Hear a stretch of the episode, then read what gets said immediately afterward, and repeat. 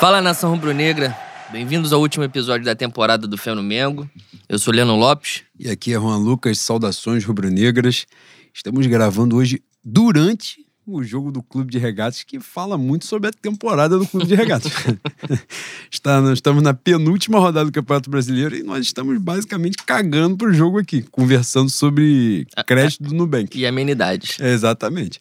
É, dito isto, agradecer por mais uma audiência maravilhosa no programa pré.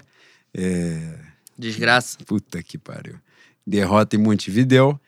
E apresentar para vocês que estão ouvindo o podcast pela primeira vez as nossas mídias, nossos perfis nas mídias sociais, arroba Mengo Underline Fé no Twitter, arroba Pod Underline Fé no Mengo no Instagram.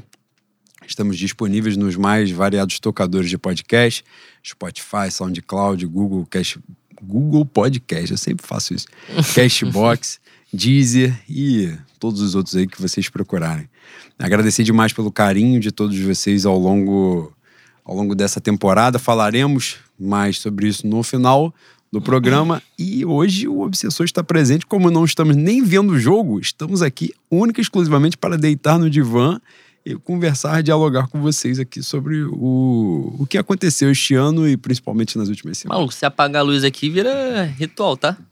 Eu estou se pronto para Se deitar. a luz acabar e continuar gravando, é exceção de, de Antigo Oeste hoje.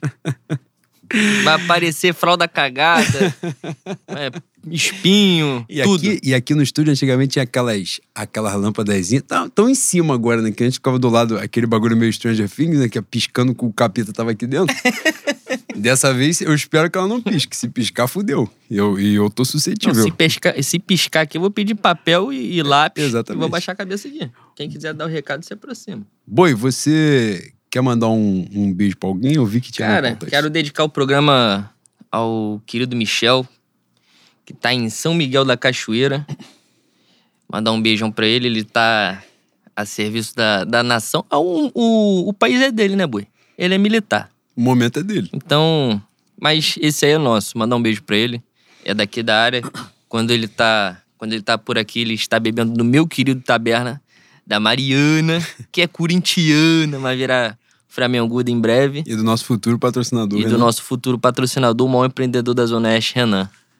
Beijão, Michel. Beijão, Renan. Beijão, Mariana. E quando vocês estiverem por Bangu, bebam no taberna. E dito isto, Boi, no, nesse momento Xuxa Caprichoso Carnaval de todo o programa, quero mandar um beijão pro Zero, que foi o nosso maravilhoso Zé Roberto. Isso, grande incrível, zero. Que faz aniversário hoje, nesta data querida, me perdoe, Juca que fúria, mas é hoje, neste dia. Dia 6 de dezembro, dia maravilhoso. Isso foi, isso fez aniversário no dia do Hexa. Imagina a sensação naquela porra. E que deve ter feito de merda naquele domingo. É Puta que brincadeira. pariu, Mas ali foi tudo perdoado. Tudo, tudo foi lícito naquele momento. Mandar um beijo pra ele, que ele é um ouvinte querido, tá sempre dando uma moral pra gente. Muito obrigado.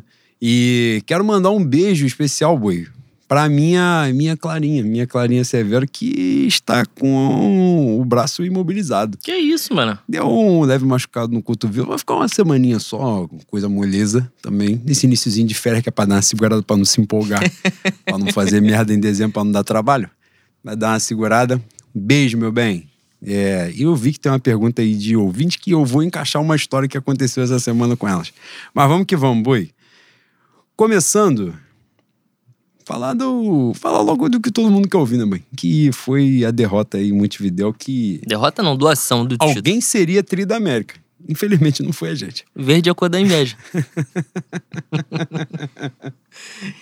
Caralho, que, que dia, né, mano? Que dia.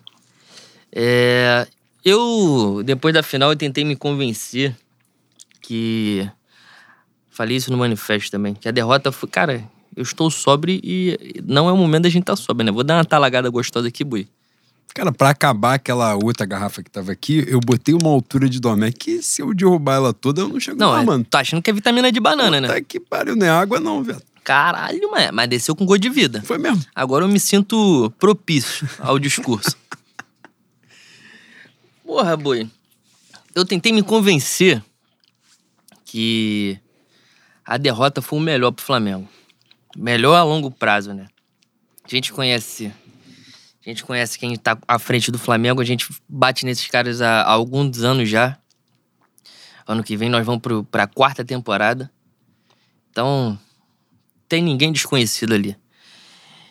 E, bicho, foram erros sucessivos ao longo do ano, né? É, o Andréas é culpado. Obviamente, o Andréas não merece que torcida organizada vá no CT é, dar tapinha nas costas dele, é, tirar fotinho. Torcedor não tem que ir pro estádio também levando faixa. Andréas, vai ficar tudo bem. Obviamente, o outro lado também não é para existir, né? Que é o massacre, o esculacho, gente perseguindo o cara, perseguindo família. O futebol, futebol sempre dá revanche. Se a revanche dele vai ser no Flamengo, se não vai, isso aí é outro, outro assunto. Mas o futebol sempre dá revanche. Só que não pode acontecer presepada, né? O. O ano, bicho. O ano foi repleto de coisa errada. Repleto de coisa errada. Flamengo como cabide de emprego. O desleixo com gramado do Maracanã e do Ninho. Se vocês forem ver as imagens dos treinos ao longo do, do ano. Porra, um desleixo absurdo. Muito maltratado departamento médico como cabide de emprego, gente que não está habituada a trabalhar com futebol, não só os médicos, né? Preparação física. Preparador físico que o, o Marcos Braz defende como o preparador campeão de 2009. Depois ele trabalha no, no Madureira e no time de Pernambuco, do interior de Pernambuco. Para vocês verem é, a qualidade do profissional. Não é que ele seja um profissional totalmente detestável, que ele seja uma porta. Mas pro futebol, ele não serve, não é a área dele. E depois de toda a reestruturação que a gente viveu, de 2013 para cá, é, o patamar que a gente chegou, o Flamengo tem que ter, como, como disseram várias vezes ao, ao longo do, da, dessas semanas pós-final, o Flamengo tem que ter o melhor da portaria até o centroavante. Então a gente tem que prezar pela excelência. Meu grande medo do Flamengo ser campeão era esses caras baterem na tecla que, tá vendo? Vocês estão dizendo que o Flamengo é isso, que o Flamengo é aquilo, que fulano é assim, que fulano é assado. E a gente terminou tricampeão da América. É, e aí seria uma porta muito aberta para continuidade de um montão de mediocridade, moro? A gente a gente ralou muito, a gente segurou uma barra de um Flamengo capenga. A gente que eu falo, a minha geração dos anos do final dos anos 90, né? Início dos anos 2000. E a gente não pode abrir mão do, do que se pintou para hoje.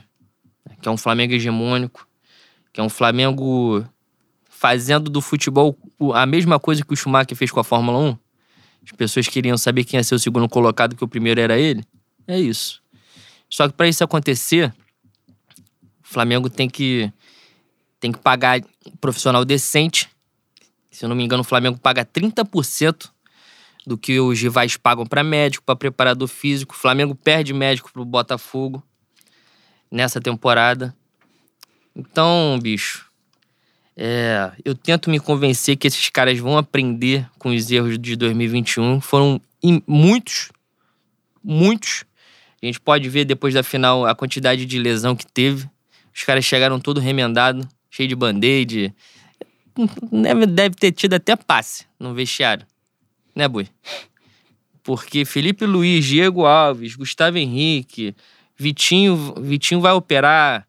É, quem vai operar Rodrigo mais? Caio. Rodrigo Caio vai operar. Enfim, isso, isso é o resumo do ano, né? Foi um ano todo assim. Que para 2022 o Flamengo trate com mais carinho. Flamengo não. Os diretores que se reelegeram no sábado por mais um triênio, trate o Flamengo como o clube gigantesco que é e não como o, o quintal do puteiro que é a casa deles. É isso. Tu só não falou do jogo da Libertadores, quem foi? Mas o jogo não tem muito o que ser dito, né, Boi? A gente, a gente jogou um primeiro tempo. Os 15 primeiros minutos eles dominaram, o gol sai muito cedo, né? Mas depois disso, o que, que o Palmeiras fez? O Palmeiras fez porra nenhuma. O Flamengo perde um caminhão de gol. O Gabigol perde um gol dentro do gol. O Arrascaeta no primeiro tempo perde um, um gol que não chegou nem a ser. Não chegou nem a ser perda. Porque eu podia falar uma perca aqui que ia ter ia que dar apagar. agarrada, ia dar agarrada. Ia ter que apagar. Mas ele perde, ele nem perdeu o gol porque ele não chutou. Ele, acho que ele tentou dar um passe pro Gabigol que tava entrando de facão, mas a gente estava na entrada da área, tinha um cara na frente, um gol gigantesco. Ele não chutou.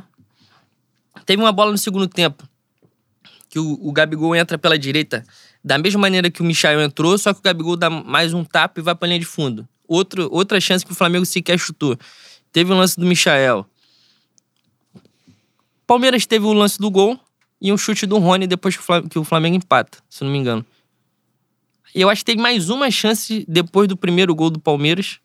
E só isso. O resto do jogo é Flamengo. Quando o Flamengo empata, o Palmeiras estava pensando em levar o jogo pro, pros pênaltis. Né? Os caras arriaram, pô. Aí acontece aquilo ali, é, é, não é um erro para ser esquecido. É, você falou várias vezes aqui que ele tinha cara de, de playboy da, da barra que ia botar na tua bunda em algum momento. Você é muito um, um médio famosíssimo, um bruxo. As pessoas não levaram a sério.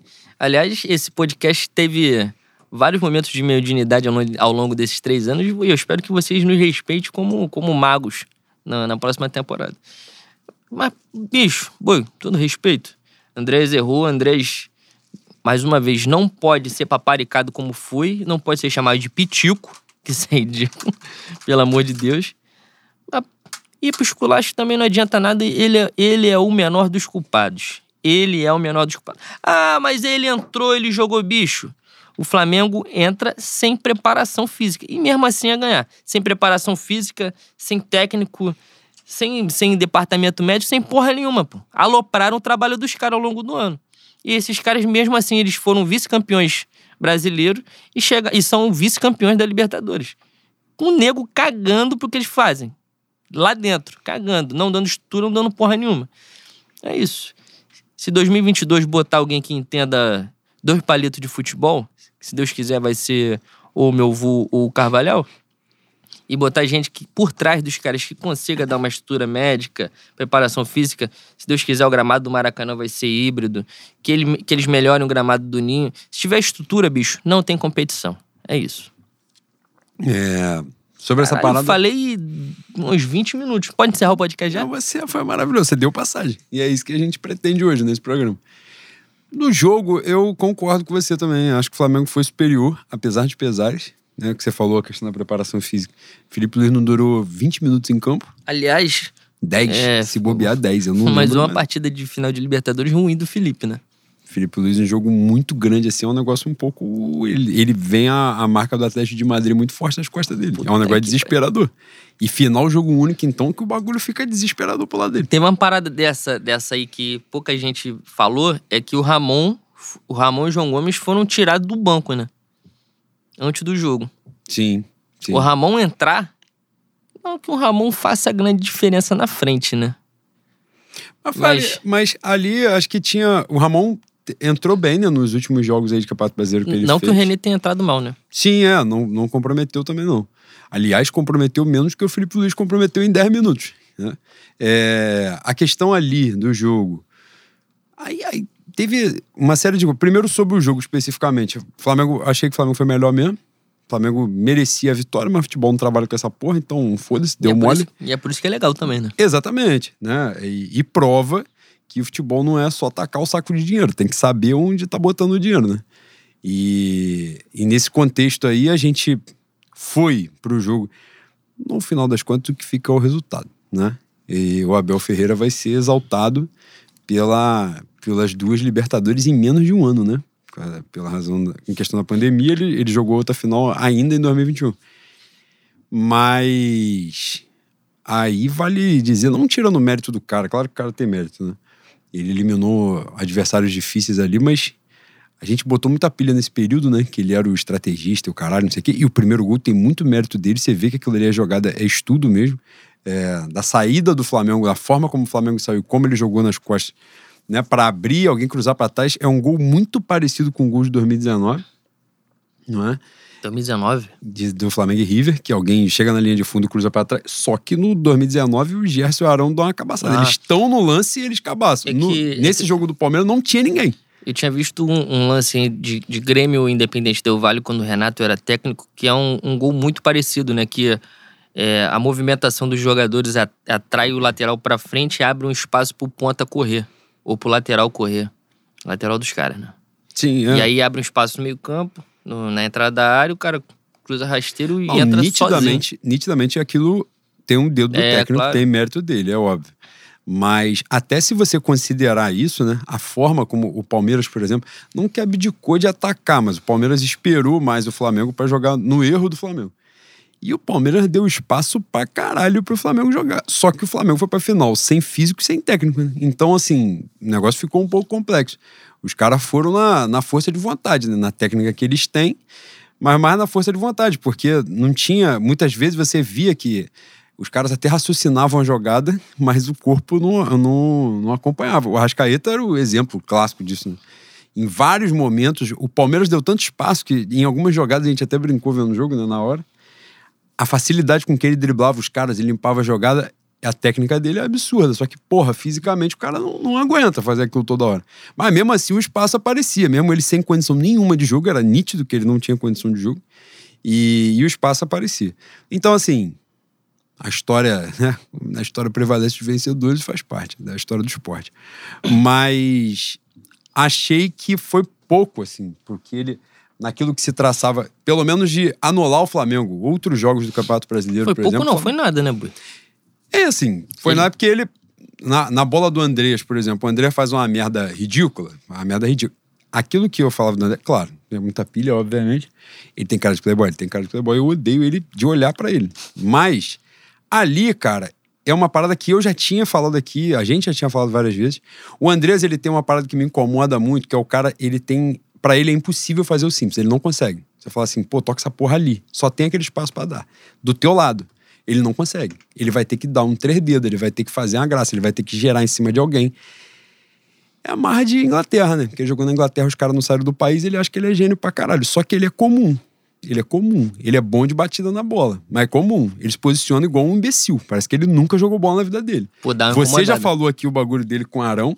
Qualquer um que olhar pro jogo dele, ele não tem noção de onde ele tá no campo. Não faz ideia, ele não faz ideia. E nessa de não fazer ideia, ele não fazia ideia de onde ele tava com a porra da bola. É o básico, irmão. Você está na prorrogação da Libertadores. Perdeu a bola ali, voa em cima do maluco. Foi, já fez a merda, já cagou. Pula no maluco, dá uma voadora, chuta a cabeça dele, faz qualquer coisa ele é um imbecil. Ele não consegue fazer isso, puxar o cara. É...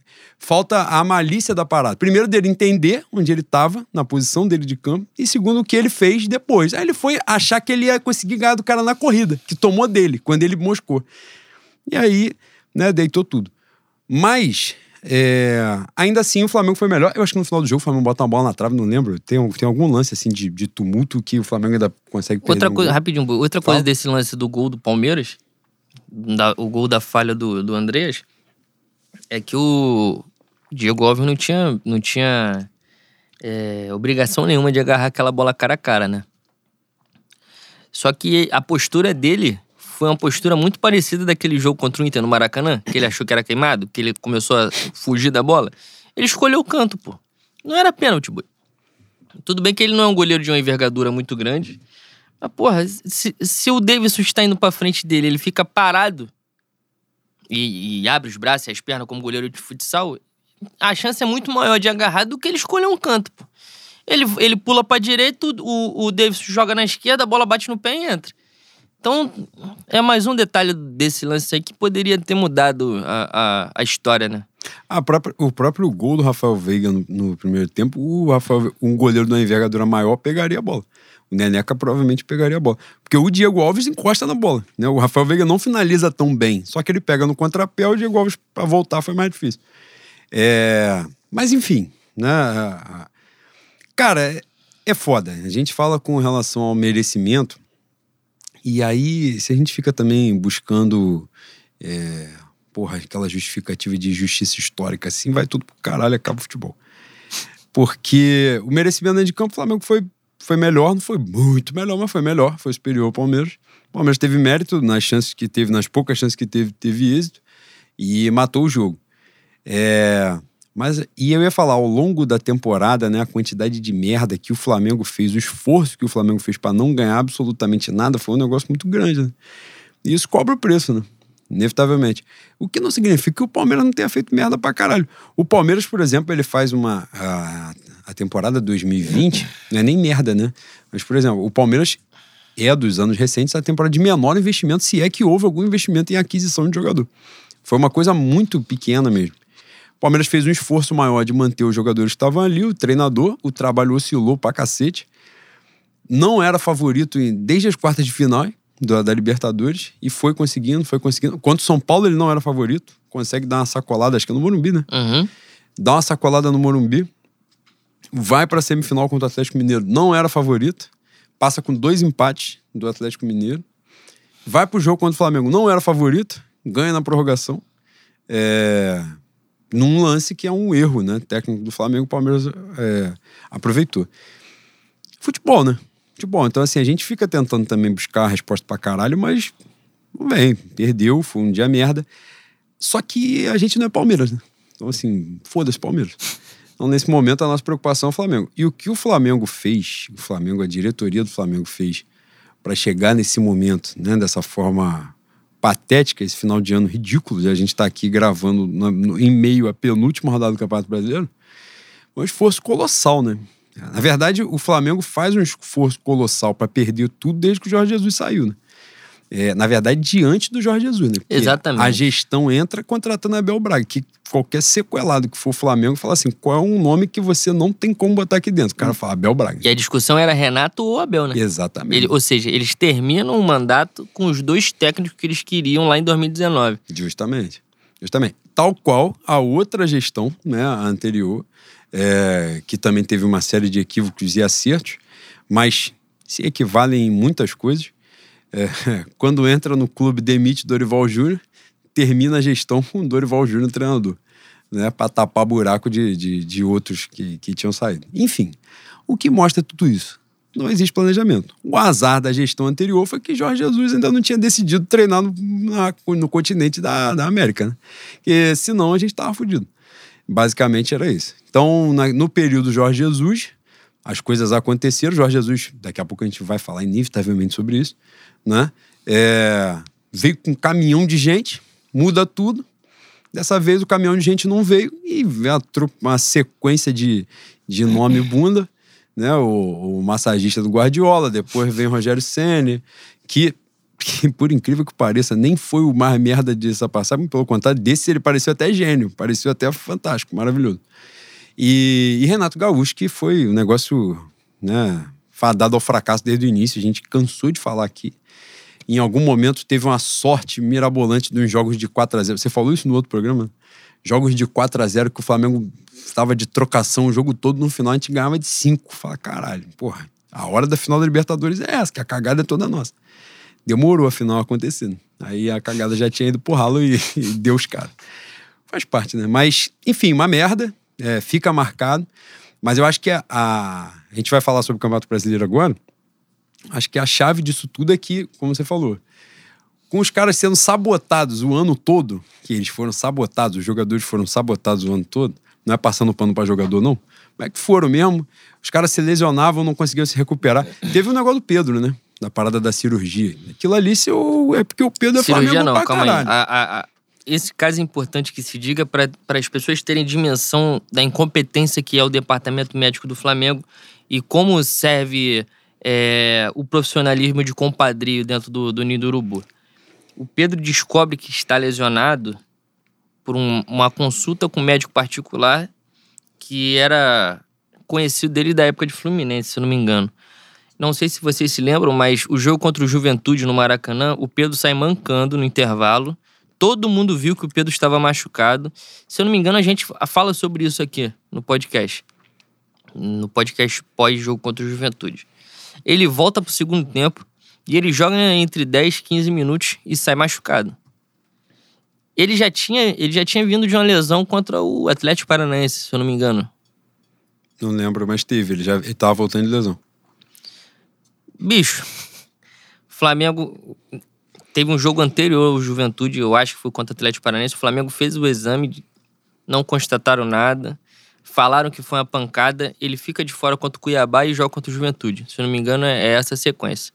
E no Juventude ele se lesiona, se lesiona não, ele amplia a lesão, né, que ele já estava machucado Naquele gramado lixo. naquele gramado merda, volta pro segundo tempo, joga, posteriormente descobre por conta, por conta própria, por conta própria que ele tinha uma lesão no menisco e tinha que operar.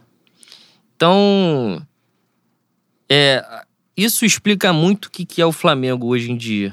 Explica muito é, o que é a, a administração Landim quando, quando o assunto não é ganhar dinheiro, quando o assunto não é, é fazer lucro.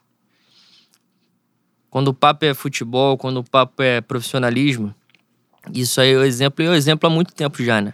Se a gente não tivesse o hiato do Jorge Jesus, dos caras pegando a chave do ninho e falando assim, ó, velho, tá aqui, esse é o ninho, o banheiro é ali, se quiser comer alguma coisa, cozinha lá atrás, o resto é contigo mesmo, toca essa porra aí, foda-se. E a gente estaria como a gente esteve no mandato do Bandeira, pô. A gente Comemorando. tá agora. Exatamente, comemorando um bilhão de receita, de orçamento. O Itaúzão. Itaúzão, exatamente. É, o que, o- eu, eu, gosto, eu gostei muito de ver é, algumas pessoas. A pressão aumentou muito pela, pela internet em cima da rapaziada que tem que ser amassada mesmo, que é a Braz, que, ela, que é a rainha da Inglaterra, o Landim, que é o BAP. Tem mais uns dois ou três aí do Conselhinho, gente que não entende porra nenhuma de bola, esses brancos playboy da, da Zona Sul, mas que estão lá, estão no Conselhinho. Com certeza eles têm palpite, um palpite que esses merdas ouvem. Só que eles não, não assumem a bronca, né? Eu não lembro o nome deles. Vou lembrar, eu vou, vou pegar em algum momento. Porque é importante fazer uma pressãozinha gostosa, né, Boi? A gente já falou aqui em alguma. Eu também não lembro porque os nomes são meio, meio difíceis. Nome É, de nome rico, de né? rico, milionário, de né? rico, é.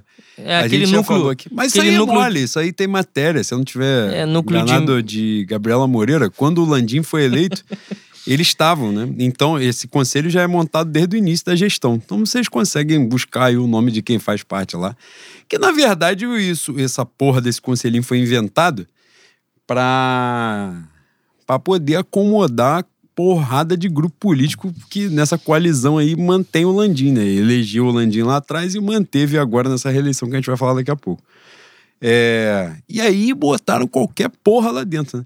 Aí eu gosto que tem a justificativa assim, mas no mundo corporativo tem um conselho que fala, só que no mundo corporativo você não bota, você não me bota pra falar o destino da Sony, o destino da Samsung, porque eu sou incapaz de falar sobre o destino da Samsung, que é Oh. basicamente o que um filho da puta desse é incapaz de falar sobre futebol. O mundo corporativo também nessa Coca-Cola toda que o, o, o BAP falou que ia comprar Netflix quando esteve na Sky, né?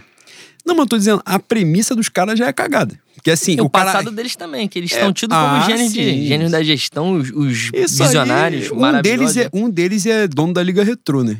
Que a camisa que mais vem na Liga Retrô é a camisa do Bangu, eles não conseguem botar de novo a porra pra vender. Isso, é- isso é, é o estudo dele de logística da parada. Isso fala, já fui a três lojas físicas, o cara fala que é a, loja, a camisa que mais sai é do Bangu. Tem a camisa? Não. Então, parabéns. O cara que faz. Se a que mais vende você não faz mais, então você é gênio dessa porra. Você é fantástico. Cara, isso que ele só vende camisa. O trabalho dele é vender camisa, só isso. O... Ai, eu vou falar merda.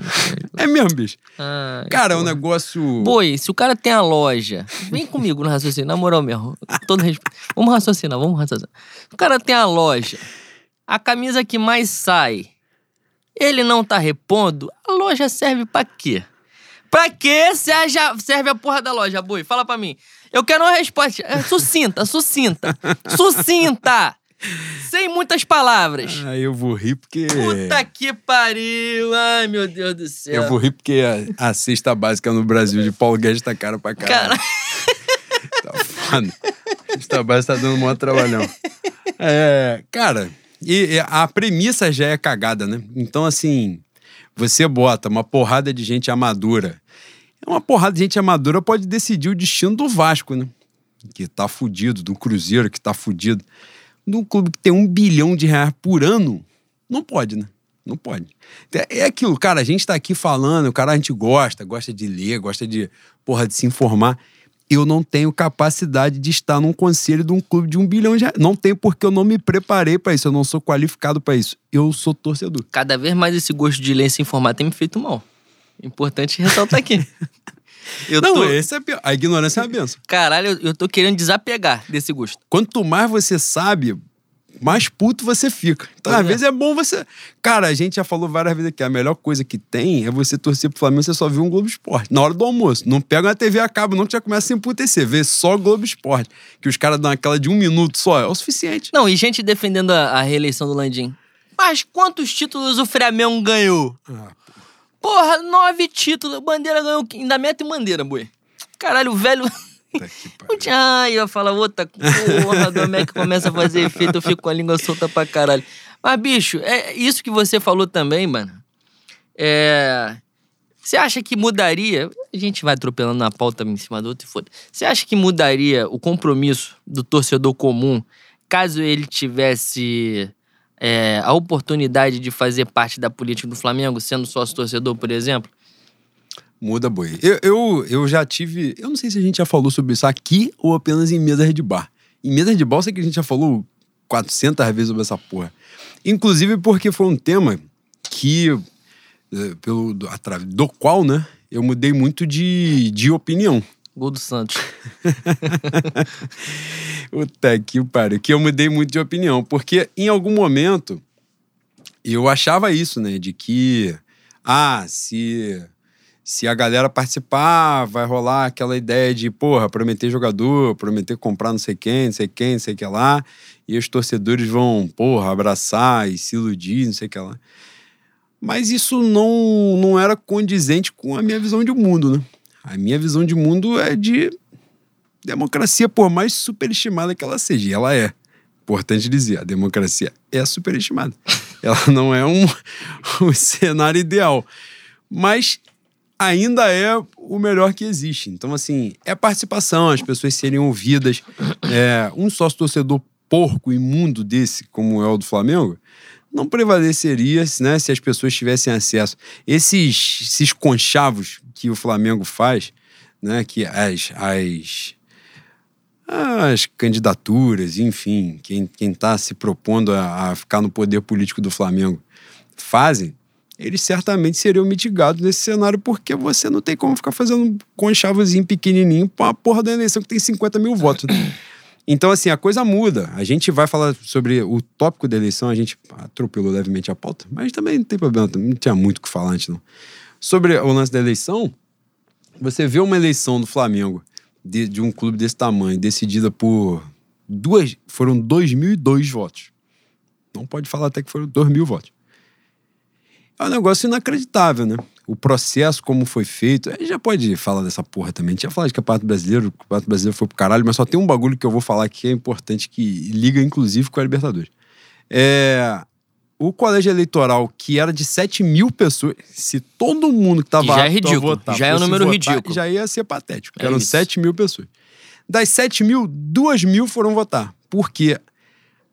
Isso que a gente falou aqui. Isso porque a eleição já era de braçada. A vitória já era de braçada, já era cotada. A dúvida era se os caras iam bater 80% para fechar os conselhos todos com a chapa da situação. Essa era a eleição. Que acabou os fechando. conseguiram. É, De certa os caras conseguiram a proeza de contrariar a lei, né, que previa a- o voto à distância, que foi inclusive o que deu merda na eleição do Vasco e prevaleceu depois, né, que, que acarretou a vitória de Salgado, Do né? Salgado. É, E os caras conseguiram fazer uma eleição nada transparente. A, a, a chapa do Landim, por exemplo, não tem a grande predileção, com todo respeito mesmo, nunca tem a grande predileção por outros caminhos, não. Dali, que estavam expostos. Mas, porque já falei aqui, conheço gente maravilhosa que fez parte desse processo eleitoral, mas, num geral, no geral, acho que há mais semelhanças do que diferenças. E eu acho que isso fala muito sobre o Flamengo, sobre o Flamengo enquanto clube social, né? Tem perguntas sobre isso também, se a gente queria explodir o clube social, depois a gente vai falar sobre. Mas, no geral, cara, os caras conseguiram fazer um processo nada transparente quando eles iam ganhar de braçada. Então você imagina a eleição que tá pau a pau. O que, que eles vão fazer? Porra, é isso, né? Então, os caras conseguiram, nesse cenário, meter menos de um terço do- dos eleitores aptos a votarem, né, estando lá. E o processo não teve programa de governo, pô. A chapa que ganhou não tinha programa de governo. Não teve programa de Não governo. tem programa de governo? Não Ele não deu entrevista. Me lembrou 2018.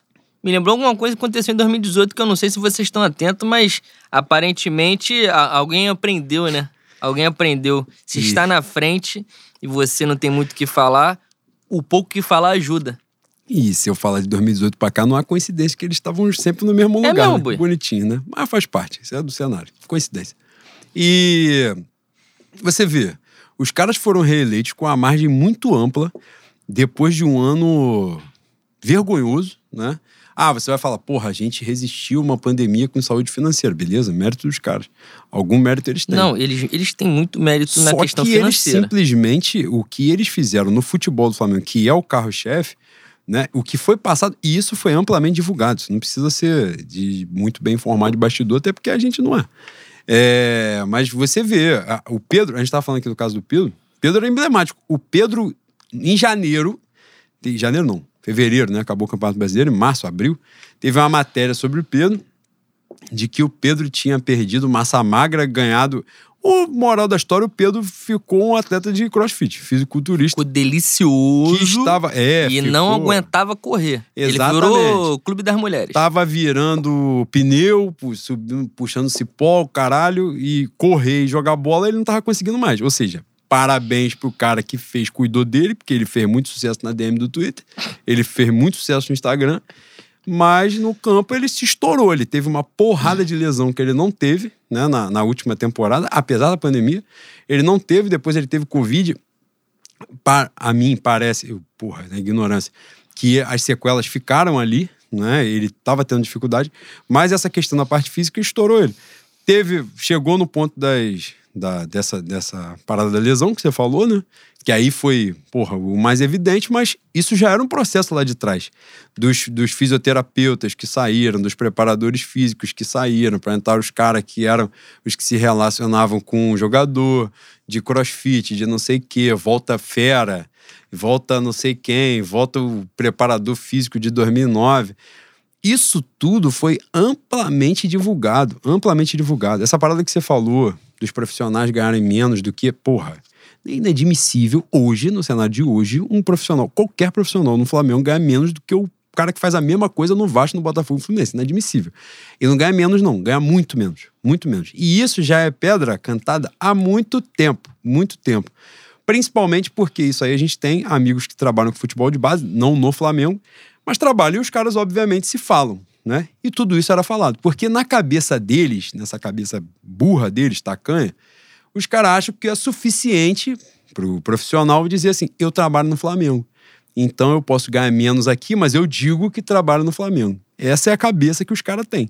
Para depois dizer que eles tiveram superávit de não sei quantas centenas de milhões de reais para pagar 3 mil reais pro maluco que em outro clube ganha 9.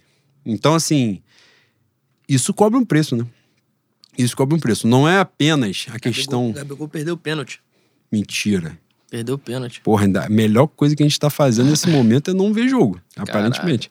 Que coisa maravilhosa. É... E esse é o cenário, assim. Isso tudo cobra um preço, né? Inevitavelmente isso cobra um preço. E, infelizmente, a gente chega nessa, nesse final né, de, de, de temporada, dessa forma melancólica. É, é melancólico porque a gente termina em. Ah, a gente estava na semifinal da Copa do Brasil, termina em segundo no Brasileiro, termina em segundo na Libertadores. Pouco todo respeito. Terminar em segundo no Brasileiro, 15 pontos atrás do primeiro, eu terminei em quinto. É a mesma merda. Eu não disputei, porra. Teve disputa no campeonato. O cara acabou 15 pontos. É igual 2009. O Santos foi vice do Flamengo. Terminou 32 pontos atrás. Ele foi ninguém. Mais uma vez, mais uma vez é importante dizer que eu já falei aqui que os caras foram aloprados dentro do Flamengo, mas teve outra alopração que foi a condução política do Flamengo com o mundo exterior, né, com o mundo externo, com a CBF, com os outros clubes. Os caras nunca se preocuparam em fazer ponte.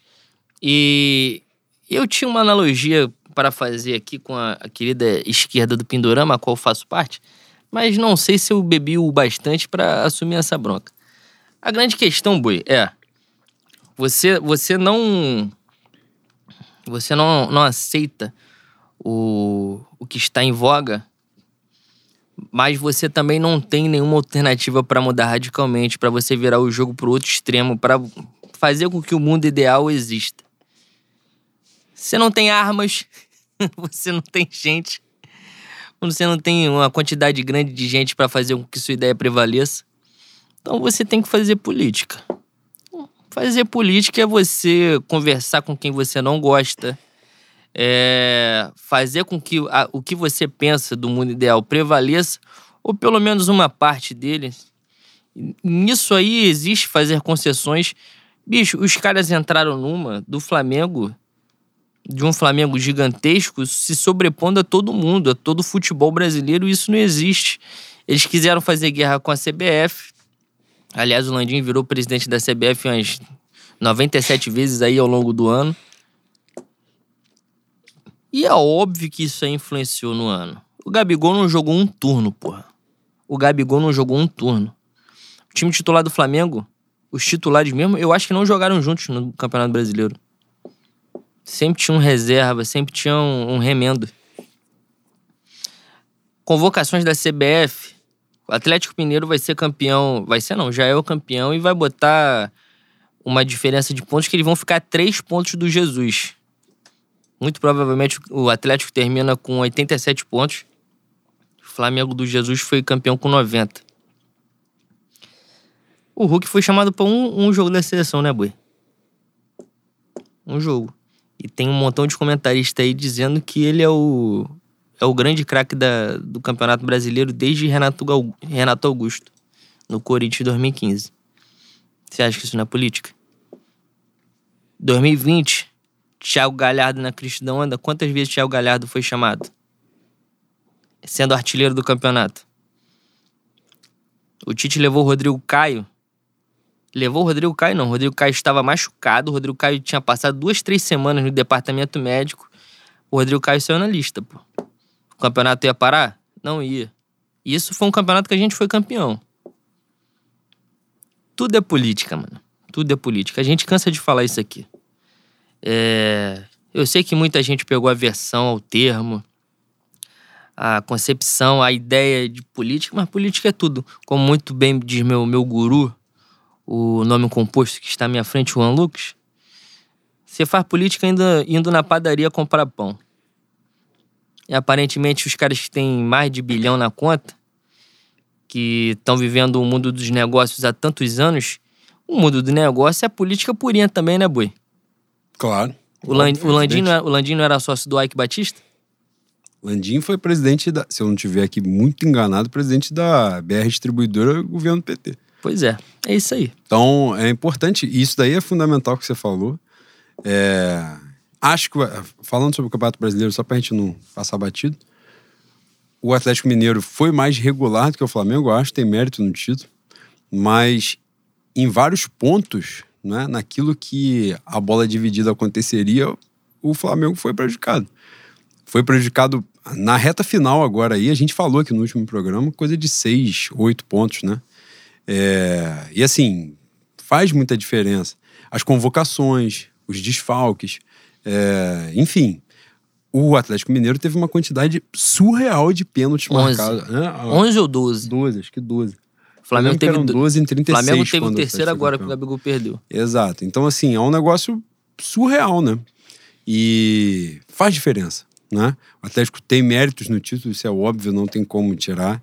Né? A gente está falando de um, de um Flamengo que foi muito prejudicado, por exemplo, mas foi um Flamengo que não ganhou do Cuiabá em casa, né? É um Flamengo que tomou um gol aos 49 do segundo tempo do América Mineiro, que tomou um gol aos 49 do segundo tempo do Atlético Paranaense. Então isso tudo vai cobrando. Que tomou dois gols do Grêmio, né? Com, com ganhando de 2 a 0 com um a mais em campo. Perdeu no Maracanã com o gol do Borra. Exato. Então, Ou assim, Borja. Caralho, você. É, é bolivariano, né? Não, é que, que tem um sotaque argentino e um sotaque da Espanha. Importante É mesmo? se- Ah, caralho. É, e nesse contexto, porra, aquilo que a gente tava falando, né? A, a conta chega, chega, porra. Se você vai fazer uma, uma quantidade exorbitante de, de, de medidas merda, a porra vai reverberar em algum lugar, né? Na outra temporada, é, pelo meu maravilhoso Denilson, impedido, a gente não perdeu o título brasileiro porque a gente ia terminar a temporada, caralho. E pelo, e pelo queixo, né? O Cássio. Sim, sim, exatamente. Então, assim, e aquilo, aquela volta da pandemia, a gente marretou muito aqui né, do, do futebol em meio à pandemia, porque foi um negócio. O Flamengo agiu muito errado, muito errado. Não mediu as consequências políticas dos atos. Enfrentou todo mundo, enfrentou o Globo, o caralho a quatro. Enfrentou o Globo, eu nada. tinha esquecido Pra, trans, pra transmitir jogo no SBT. Negócio burro. Pra burro. fazer um stream bem merda Pra o Carioca. fazer lobby político por um MP que nasceu e morreu. Dois dias depois, 40, 10 dias depois. Enfim, burro e eles são metidos a gênio, porque eles são bilionários lá na casa do caralho. Mas eles são bilionários emprestando dinheiro, né? Mexendo com, com dinheiro que não troca um parafuso, né? Eles não investem um parafuso, eles ganham dinheiro em cima de dinheiro. Aí é uma riqueza que você já nasce rico, né? Você já nasce rico, fica mais rico. Então, assim, na hora da vivência, da troca, da fala, do, do métier mesmo, eles vão tudo pro caralho que você vê que não tem noção nenhuma do que eles estão fazendo. Só que os caras são acostumados nisso, né, boi? E o cara fazer graça num- numa eleição que tem dois mil votos, né? Então ele é mole, pô. É mole. Falando aqui de. Só eu não passar do, do meu campeonato brasileiro, que eu falei aqui do Flamengo e Grêmio, é. Renato Gaúcho, que eu espero que não passe pelo Flamengo nem pegando o ônibus errado, tirou o atleta Vitinho, que tinha metido dois gols no Grêmio, em tese para poupar para a final Libertadores, que teve 120 minutos. Vitinho jogou 10. na Libertadores. Entrou o suposto atleta Kennedy, que é, mais uma vez dizer aqui, que é um atleta que tem uma tatuagem do seu Madruga, reclamando de trabalhar. Você vai assim, vamos montar um time competitivo para ganhar tudo com um cara que simplesmente odeia trabalho. Ele odeia o que ele faz, o que deixou ele rico sem ele saber fazer. Ou seja, ele tinha que ser grato, ele tinha que amar esta porra, porque ele não sabe fazer, ele tá rico disso. Esse filho da puta entrou em campo. Esse Giovanni que mora na Inglaterra entrou em campo no- na final de Libertadores e a gente tomou o nosso rabo. Então, e Vitinho não entrou. Então, assim, o que aconteceu? Importante dizer, a gente já falou aqui de Campeonato Brasileiro. O que aconteceu naquele Flamengo e Grêmio ali é para Renato Gaúcho nunca mais passar em frente. Cesta básica no Brasil de Paulo Guedes é muito cara. É muito cara. Vou fazer leitura labial? Não, não vou fazer. Mas não precisa. Até porque a gente precisa dizer. Quem é otário de achar que leitura labial vai achar resposta para determinadas coisas, tá de brincadeira, né? Pelo amor de Deus. Eu duvido que exista alguém tão otário assim. Duvido, eu duvido. Tá vivendo um pouco no Pindorama, então. Tá de sacanagem. Tá vivendo um pouco, então. Pelo amor tá de Deus, o que aconteceu naquele jogo ali foi brincadeira, brincadeira. O treinador não comemorou os gols do próprio time, caralho, pelo amor de Deus, com o Atlético Mineiro empatando o jogo na casa do caralho e o Flamengo diminuindo para, sei lá, cinco pontos. Tirou o melhor atleta do time e a gente tomou dois gols com um a menos. Ele tirou o atleta do time, ele meteu o Pires da Mota do nada. O atleta que não tinha entrado em campo na temporada entrou, foda-se. Não, às vezes que o Pires entrou, ele entrou pra jogar dois minutos pra fazer cera. aquela, aquela substituição pra queimar tempo. O que aconteceu naquele jogo ali? E a gente foi pra final da Libertadores nesse clima. Foi nesse clima que a gente foi. Ou seja, ele, de- o que tinha de vibração positiva acontecendo, de torcida indo pra estádio, caralho, ele destruiu naquele jogo ali. Então, assim, esse foi o Flamengo da temporada, né?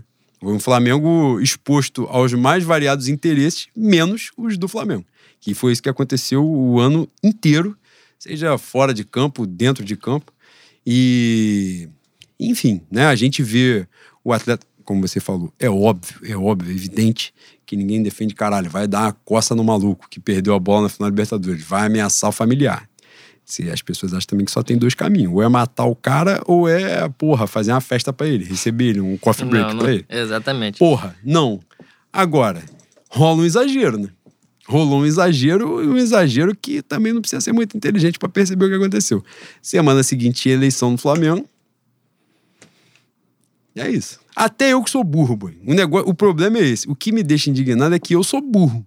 Eu sou burro e pra mim é muito nítido. Então, caralho, pra vocês todos que são mais inteligentes que eu, me dá uma incomodada, me dá uma agarrada às vezes, quando você não percebe o bagulho. E é isso. Então, nessa eleição, por exemplo, é, isso eu posso falar que não, não é segredo. Mas a minha senhora vota né, na eleição.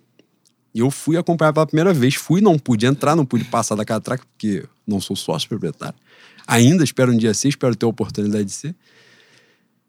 Porra, a quantidade de gente de camisa roxa era sacanagem, pô. Sacanagem. É campanha, boi. Campanha de amasso, pô. Campanha de amasso. Eles não tinham necessidade de fazer uma campanha dessa forma. Não tinha necessidade. Não tinha necessidade, já ia ser atropelo. Era camisa pra caralho, bandeira pra caralho, adesivo pra caralho. Não entra não sei quem, não entra não sei quem, não vota quem tá em tal estado, não faz isso, não faz aquilo, precisa disso, precisa daquilo. Eles ganhariam em qualquer circunstância. Porra! Essa é a parada, eles ganhariam em qualquer circunstância. Obviamente, numa eleição virtual, o off-rio, depois de ser sacaneado, humilhado por eles, teria uma diferença no percentual, mas mesmo assim a, a, a chapa Landim seria eleita. Talvez com um segundo colocado diferente, não um segundo colocado tão afeito a, ao primeiro, que pegou as cadeiras no conselho e muito provavelmente não vai fazer qualquer oposição, né? Porque dentro da, dentro das pretensões dele, caso ganhasse, eu falo de Marco Aurélio Sef, ele tinha um Braz como a manutenção do, do, da, da parte do futebol, né? É... Tem uma coisa dentro disso aí, Boi, que você falou de, de democracia e tal, de... Foi, né, foi até uma pergunta que eu te fiz sobre o sócio-torcedor ter a oportunidade de votar, fazer parte da eleição do Flamengo. E muita gente diz que o Flamengo é um, um, um clube social da Zona Sul e a gente torce porque a gente quer. Só que o clube social se vale em todos os, todos os aspectos, inclusive o aspecto financeiro do dinheiro que entra de gente que escolhe torcer pro Flamengo.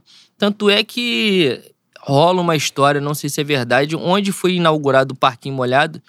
A vocês, para vocês, os ouvintes que não estão habituados a conhecer a política do Flamengo, Há um tempo rola um papo que naquela área ali seria construída uma arena multiuso, né? Onde o Flamengo jogaria é, basquete, acho que teria vôlei. Tinha até name right, seria o Arena McDonald's, não é? Ah, eu não sei se é no mesmo espaço físico, mas teve isso daí, né? E não foi para frente. Não foi para frente. Não foi para frente porque o Flamengo é um clube gigantesco, absolutamente, absurdamente gigantesco.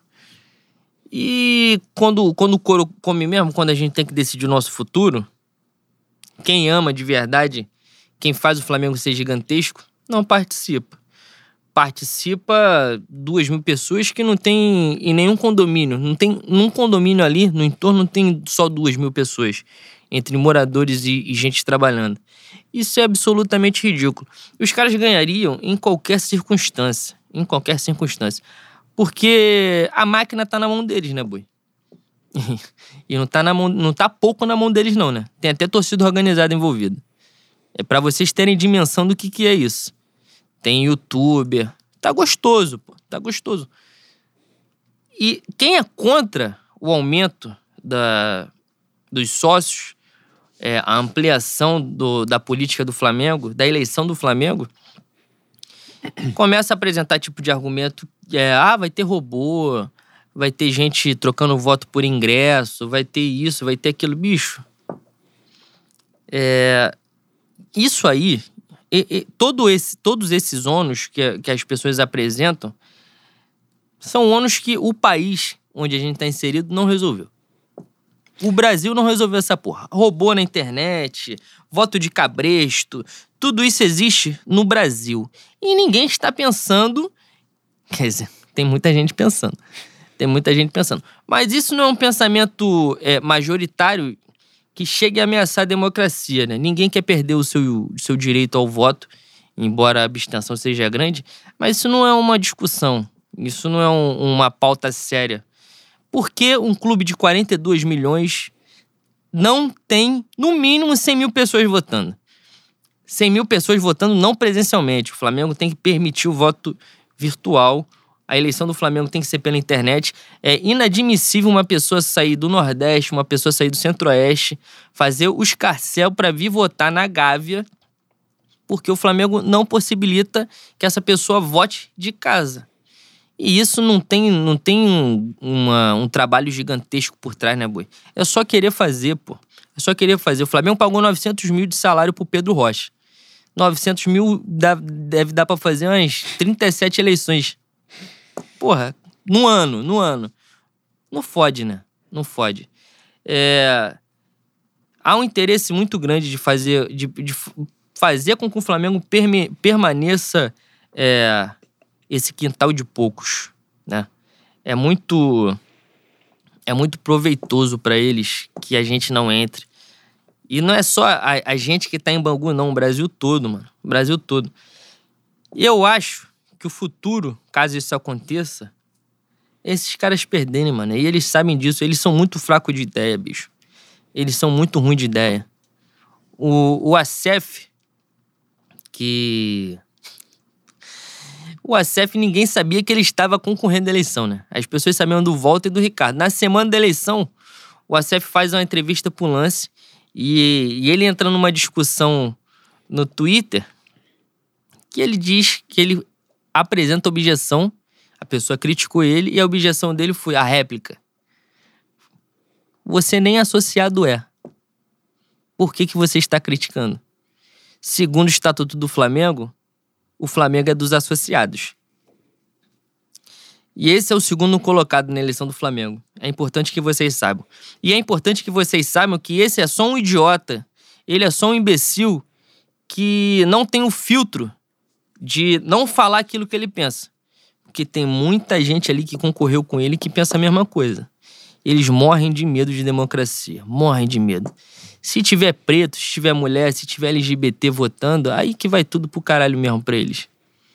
Se a dividida virar nacional, se eles perderem o controle do, da, do parquinho molhado, da galera da bocha, da galera do bar, fudeu, fudeu, fudeu. Não posso falar que o resultado seria melhor, maior. Não posso. Não acredito que o Flamengo regrida financeiramente. Não acredito que o Flamengo volte a disputar rebaixamento. Eu acho que é daqui para frente. Só que o Flamengo não pode ser um clube de poucos, pô. É isso. O Flamengo não pode ser o quintal desses caras. Para encerrar, passar a palavra pro Boi, que tem muito, muito mais coisa a dizer do que eu e muito mais inteligente. O mesmo dia que o Flamengo teve a eleição, teve a eleição do River Plate. River Plate tem 50 mil pessoas aptas a votar. O Flamengo tem 7 mil. Foram votar 2 mil. A Argentina, o país onde o River Plate está, tem quase 46 mil pessoas morando lá. O Flamengo tem 42 milhões de torcedores. É isso o tamanho do buraco. É isso. E nesse, nesse contexto, Boi, é, você foi brilhante. E é isso aí, de, de. Acho, não é? Óbvio que as outras duas chapas, e como estou dizendo aqui, já falei em outro momento, conheço pessoas maravilhosas que fizeram parte da disputa, mas o cenário geral ainda é, infelizmente, de maiores semelhanças do que diferenças na disputa do processo político. Isso fica evidenciado em uma série de atos ao longo da, da das campanhas. Né? É, e isso é uma coisa que, por muitas vezes, se faz. Eu falar que se faz necessária, mas não se faz necessária, não. Poderia ser evitado. Mas algumas coisas se fazem necessárias num contexto que você vai ter duas mil pessoas votando. Então, assim, vai jogar esse jogo. É uma eleição que o segundo lugar foi definido por um voto. Uma eleição de veto ao voto à distância. Então, é um cenário horroroso. A, a, gente bate aqui sempre na questão de participação política e não apenas no Flamengo, participação política no geral. A gente nunca escondeu o, o que este programa é, né? Quem nós somos, o, no que a gente acredita. É... Mas a participação no Flamengo, por exemplo, eu não sou sócio, Leno não é, é muitos já minha mulher vai ficar puta. A imensa maioria dos ouvintes desse programa também, né? Não, não, não são sócios do Flamengo. Mas a gente precisa fazer barulho. Isso não significa que a gente não possa participar. A gente pode participar, fazer barulho e constranger. E ainda assim, nem sempre a gente vai conseguir constranger. Porque o candidato que ficou em segundo lugar da eleição do Flamengo falou publicamente. E ele não apagou o tweet. Ele não apagou, tá lá. Você pode buscar que tá lá. Ou seja, ele não se importou com o que ele falou. E o que ele falou, como você muito bem disse, ele só foi mais um. Tem uma não. porrada de gente que só não tem voz para falar isso, mas pensa exatamente a mesma coisa, não à toa ele ficou em segundo lugar. Então, assim, essas pessoas têm horror à democracia, horror à participação popular. Horror. E eu não tô falando que os 40 milhões de pessoas vão votar, não. Não é isso. Longe disso, muito longe disso. Mas os caras não querem. Não querem mais mil, mais quinhentos. Não querem nada. Não querem o cara que mora em São Paulo. São Paulo não, que o cara ainda pode. Alguém ficou de fora. Inevitavelmente, mas São Paulo o cara ainda consegue fazer uma ponte aérea, de repente, se tiver uma condição financeira. O sócio do Flamengo, um off-Rio, que em outras condições um cara do Nordeste poderia ser, hoje ele não faz sentido. A mensalidade off-Rio foi para papo de 200 reais, a coisa do tipo. É um negócio absurdo que a única coisa que o cara tem de mérito, de, de, de benefício, é poder votar na eleição. O cara vai fazer essa porra toda para chegar na eleição, ainda ter que pagar a ida e volta, estadia, uma porrada de coisa para poder dar um voto na eleição. É um negócio absurdo. Então, assim, para resumir, para finalizar esse tópico, é, por agora, né, é dizer que foi um dia vergonhoso na história do Flamengo. As, as, as duas últimas candidaturas de reeleição, é, Bandeira de Melo, personagem detestável, principalmente na sua reta final de mandato e pós-mandato. Detestável, detestável. Qualquer tipo de louvação a ele, para mim, é desprezível. É, somente naquilo que ele falou pós-tragédia do Ninho. Então, a partir dali, ele está no subsolo. Espero que permaneça por muito tempo no umbral.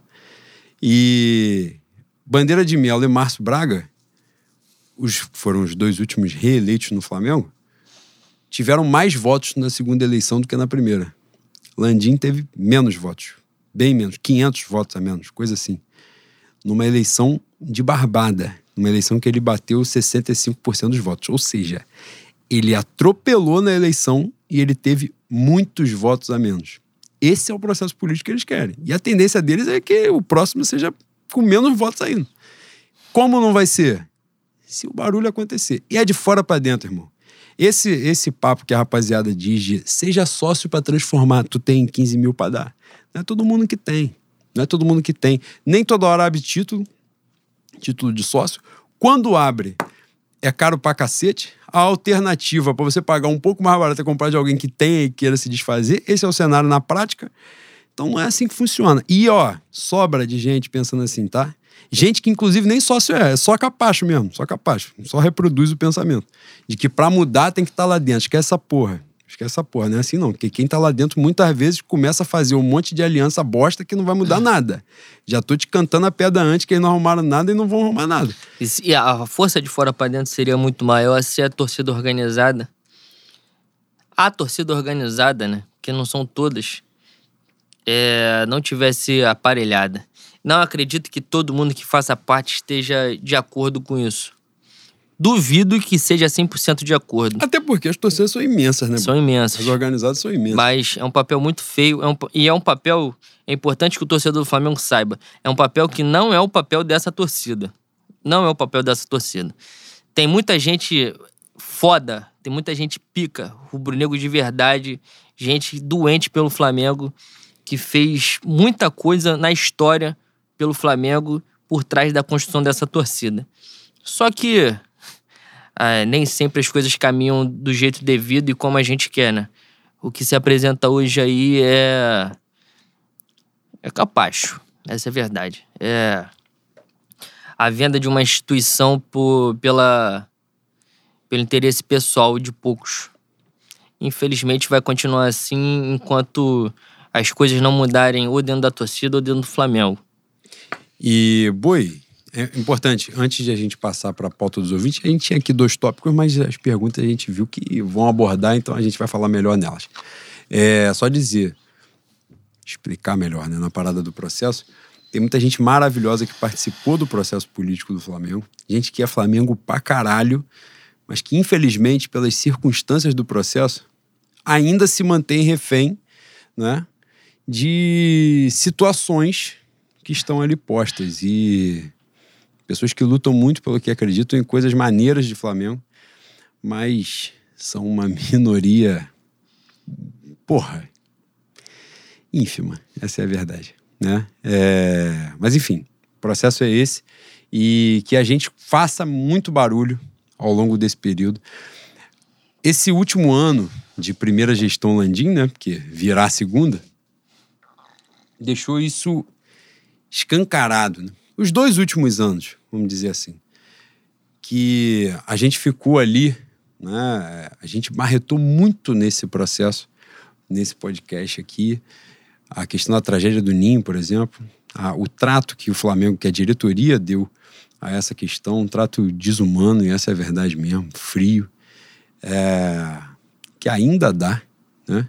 O fato de essa questão ainda não ter sido resolvida de forma total, naquilo que cabe, naquilo que é possível, que as crianças infelizmente não voltam mais, já é estarrecedor. Mas em 2019, quem criticava a diretoria foi pro caralho, né? Foi pro caralho, era amassado de todas as formas possíveis, de Flá pessoal pra lá. Hum. E é importante dizer que 2022 sou 13, não sou 50. É mesmo, boi? É mesmo. E aí nessa, 2020 veio pandemia, no período que não havia jogo, o amasso continuava do mesmo jeito. Voltaram os jogos, lambança atrás de lambança.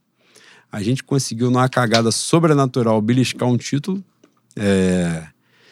Posso estar falando aqui de orelhada, mas o Flamengo, dependendo se. Acho que hoje perdeu, né? Mas se vencer o próximo jogo, faz mais pontos do que fez ano passado como campeão brasileiro. É, ou seja, por incompetência dos demais, ganhamos o título ano passado. Apesar de todas as merdas que fizemos. E ainda assim, isso tudo era falado. Esse ano precisou chegar um ano como 2021 e um fracasso total, que a gente saiu sem porra nenhuma na mão. É, ver o Atlético Mineiro aí bicampeão brasileiro com Hever e Guga. É, Ederson no gol, Everson. Igor Rabelo. Gol, Igor Rabelo. E vendo atropelando, atropelando, de gênio, de gênio, de botar seleção jogando no, no, no meio a juvenis. E deu cogitando estuprador para o cargo do Tite pós-2022. É tudo que eu preciso. É tudo que eu preciso. É, e nesse cenário, vemos aí o Palmeiras com Daverson fazendo gol do título da Libertadores.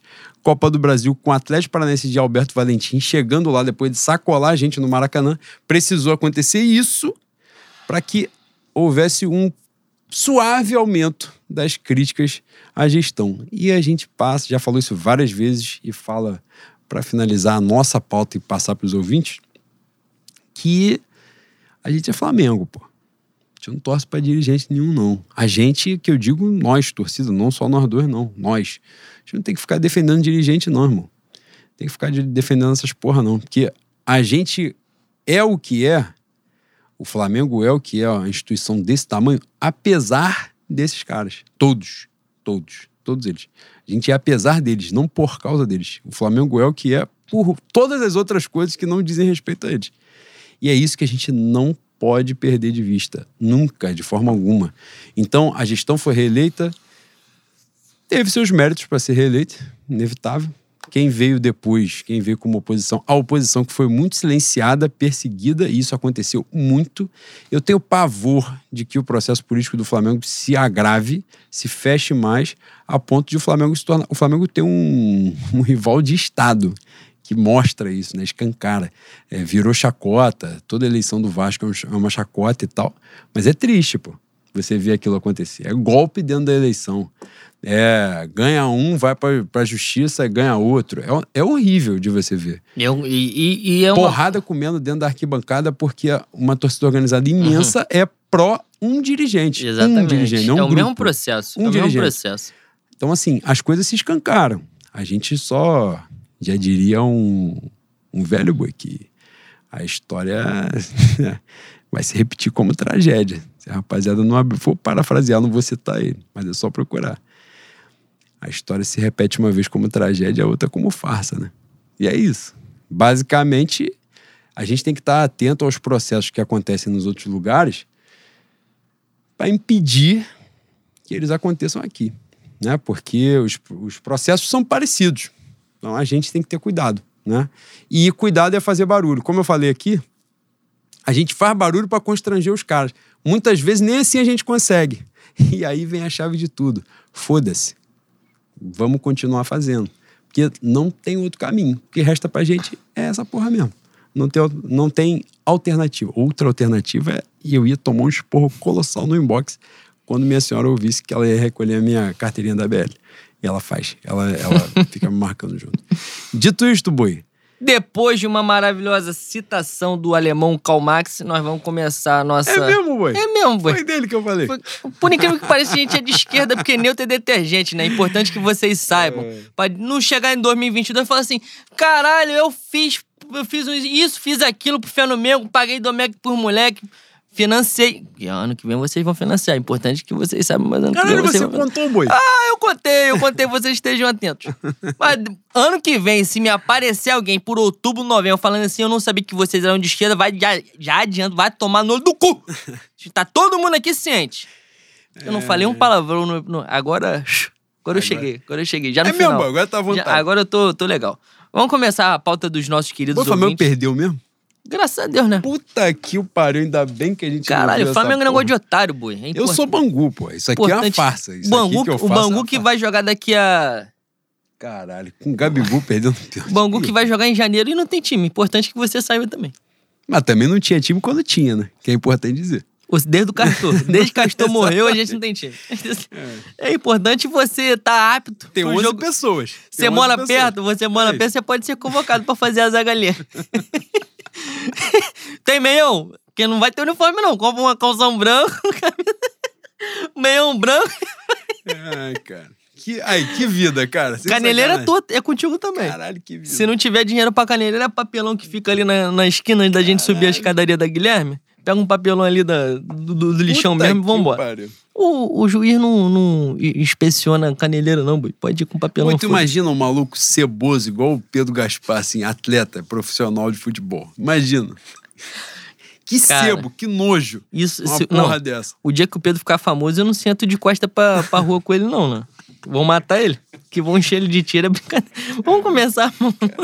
Vamos começar, mano. Caralho, mané, vocês estão com a mania de botar um nome difícil. A gente já tá. Sem sacanagem, a gente matou o finalzinho de uma garrafa. A gente tá chegando no primeiro terço da segunda. E a gente já tá trocando. A gente não, né? Eu. Um ano, um ano só ali, responde. finalzinho que você disse, foi dos 30% Buraco negro. Buraco negro. Finalzinho não foi um gole, não. Foi um Não. copo alto pra caralho. A gente falou com o Will, não, Will, bota a segunda garrafa aqui, que esse aqui já acabou. A primeira que a gente tava tentando matar, a gente achou que ia ser pouco. Caralho, o Juan encheu a. a- a- Os dois copos. encheu o copo como se fosse vitamina de banana fe- feita pela sua avó. Que ela ainda tem um restinho no liquidificador, fala assim: bebe, bebe que tem um restinho. Foi o que o Juan fez com a gente. Talvez a gente esteja um pouco embriagado nesse momento já. Ai, cara. Vamos começar, Boi. Burtines, CRF, bandeira do Brasil, da China e Portugal. Caralho, não entendi essa mensagem com as bandeiras não, mas vambora. Melhor... Pô, aí, cara. Pô, muita informação isso aqui. Eu não, não peguei essa geopolítica aqui não, Boi. Se você, se você pegou, você fala aí no, no decorrer da sua resposta. Melhor o Fla renovar com a Adidas ou buscar uma parceria com o Olímpicos, já que o sucesso dessa parceria foi estrondosa? A Olímpicos eu acho que já não trabalha mais no ramo, né? De, de distribuição de material esportivo de. Já que o sucesso da parceria foi estrondoso, eu falei estrondosa, né? Mas continue.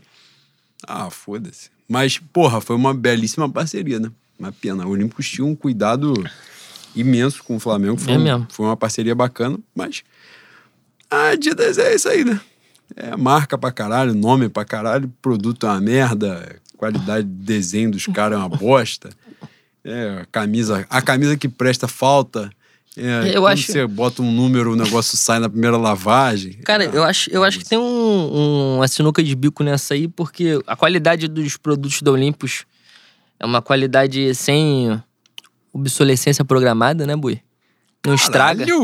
Você gostou? Minha mão aqui. Caralho! Ah, só pra gente terminar bem, só pra Essa eu terminar o procurar no Google, mano. Só pra terminar o autoastral. Essa eu dei uma O, não, o último Dei uma episódio. É, produtos muito bons, é, produtos que duram. Eu tenho a camisa desde 2009, obviamente não entra mais no meu corpinho, que de 2009 pra cá eu devo ter ganhado uns 50 quilos. Mas um De número massa muscular, porque você de tá massa gostoso. muscular Você tá gostoso. bruta, eu estou quase o Hulk. Mas é, o número não cai, o número não estraga. A, o patrocínio ainda está lá. Só que em contrapartida, a Olímpicos não está no mundo todo, né? A Olímpicos no máximo vai até. A Olímpicos não vai, não vai até a Argentina, não. Acho que quem vai até a Argentina é a Topper, que é brasileira também, né? Se não me engano, é patrocinadora do Racing e de outros times da, da Argentina. Mas a Olímpicos é. A Adidas é a internacionalização da marca, né? Mesmo sendo esse produto de merda que todos vocês já compraram, tenho certeza. Quem teve a oportunidade de comprar a camisa oficial já viu que é um lixo, não aguenta cinco lavagens Embora, se você seguir todo o ritual de lavagem, de cuidado que a Adidas põe, mesmo assim você vai se fuder. não, não tenha dúvida.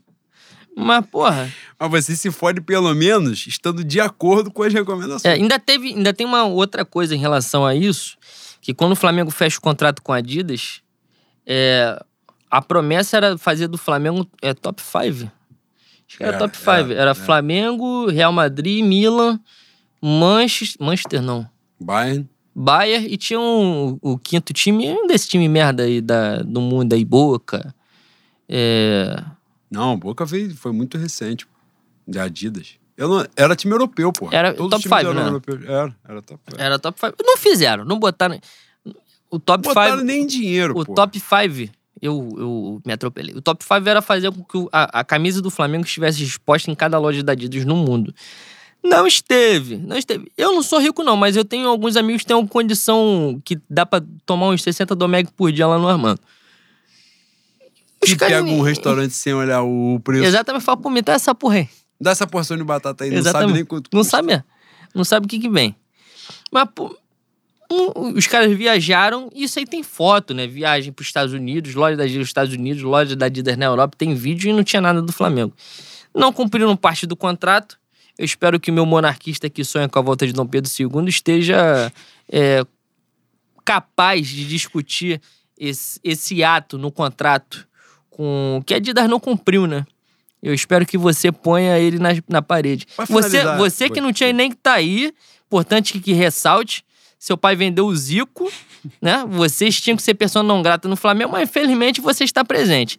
Então você faça valer essa porra desse diploma que você teve, embora você seja um imbecil, faça valer nessa dividida aí, por favor, para que o Flamengo ganhe um pouquinho a mais e que as pessoas cumpram contato com o Flamengo.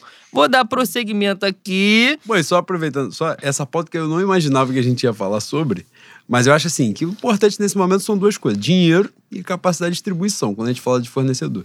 É o, Flamengo importante. agora, o Flamengo agora tem um referencial que, salvo engano, Boca. Não, acho que só o River, né? River renovou o contrato com a Adidas é, em termos que são quase o, o dobro do que o Flamengo ganha hoje. E o River não tem o alcance que o Flamengo tem a nível internacional. E não tem mesmo. O River não tem alcance nem na própria Argentina, com todo respeito ao River. Exatamente. Caralho, né? A torcida do Boca é metade da Argentina. Isso diz muito sobre o rival.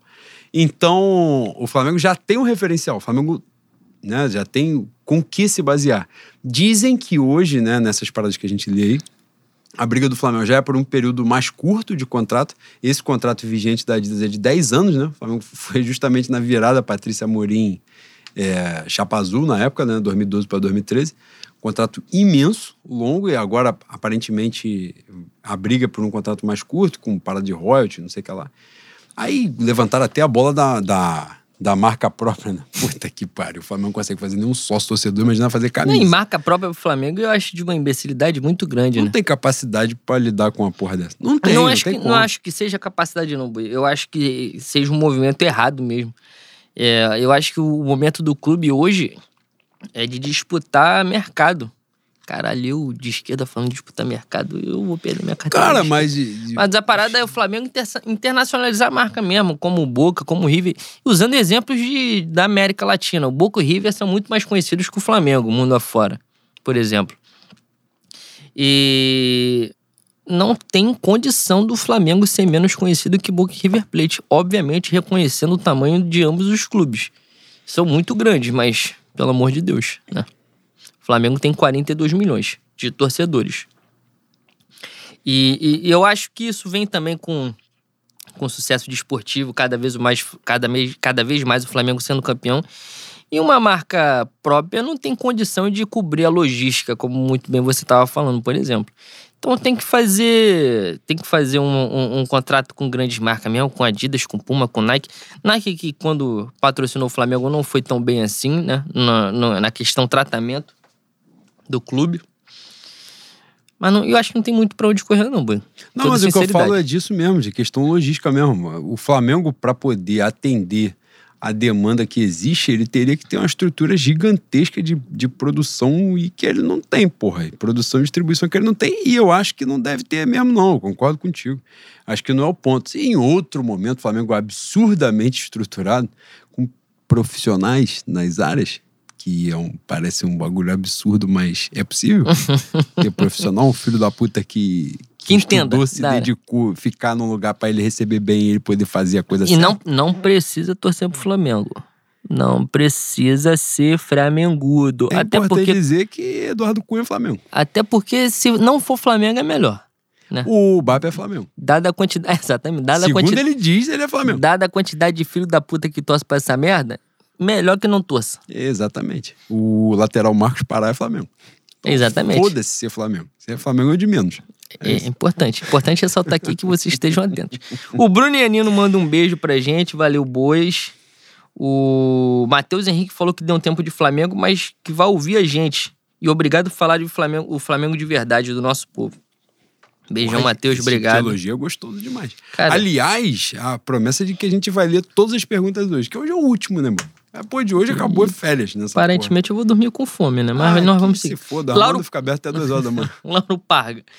Se ainda der tempo, como vocês acham que a nova, a nova velha diretoria vai se portar quando o meu Lula for eleito presidente do país? Eu acho que eles, por essência, eles são liberais, né? Eles odeiam gente. Não é que odeia pobre, odeia gente. Odeia ser humano, igual de número. Exatamente. Mas não acho que terão maiores problemas, não. Até porque o meu presidente Luiz Inácio. É conciliador, né, Bui? Puta que pariu. Ele Meu gosta, de, ele gosta de conversar. Caralho, falar que política nacional, o meu, meu Geraldo Alckmin é cotado pra vice de, de Luiz Inácio. Ou seja, Ele quer fuder o meu voto a qualquer custo. Ele quer ver assim, tu vai votar em mim, né? Seu bosta. Eu vou dificultar. ele quer prova de amor. Ele quer, ele, Ele quer, quer que eu me amor. dedique de uma forma que eu não tô disposto. É importante dizer isso. Não, o problema é que nessa eu tô disposto. Porra, é que nessa eu não tenho caminho, né?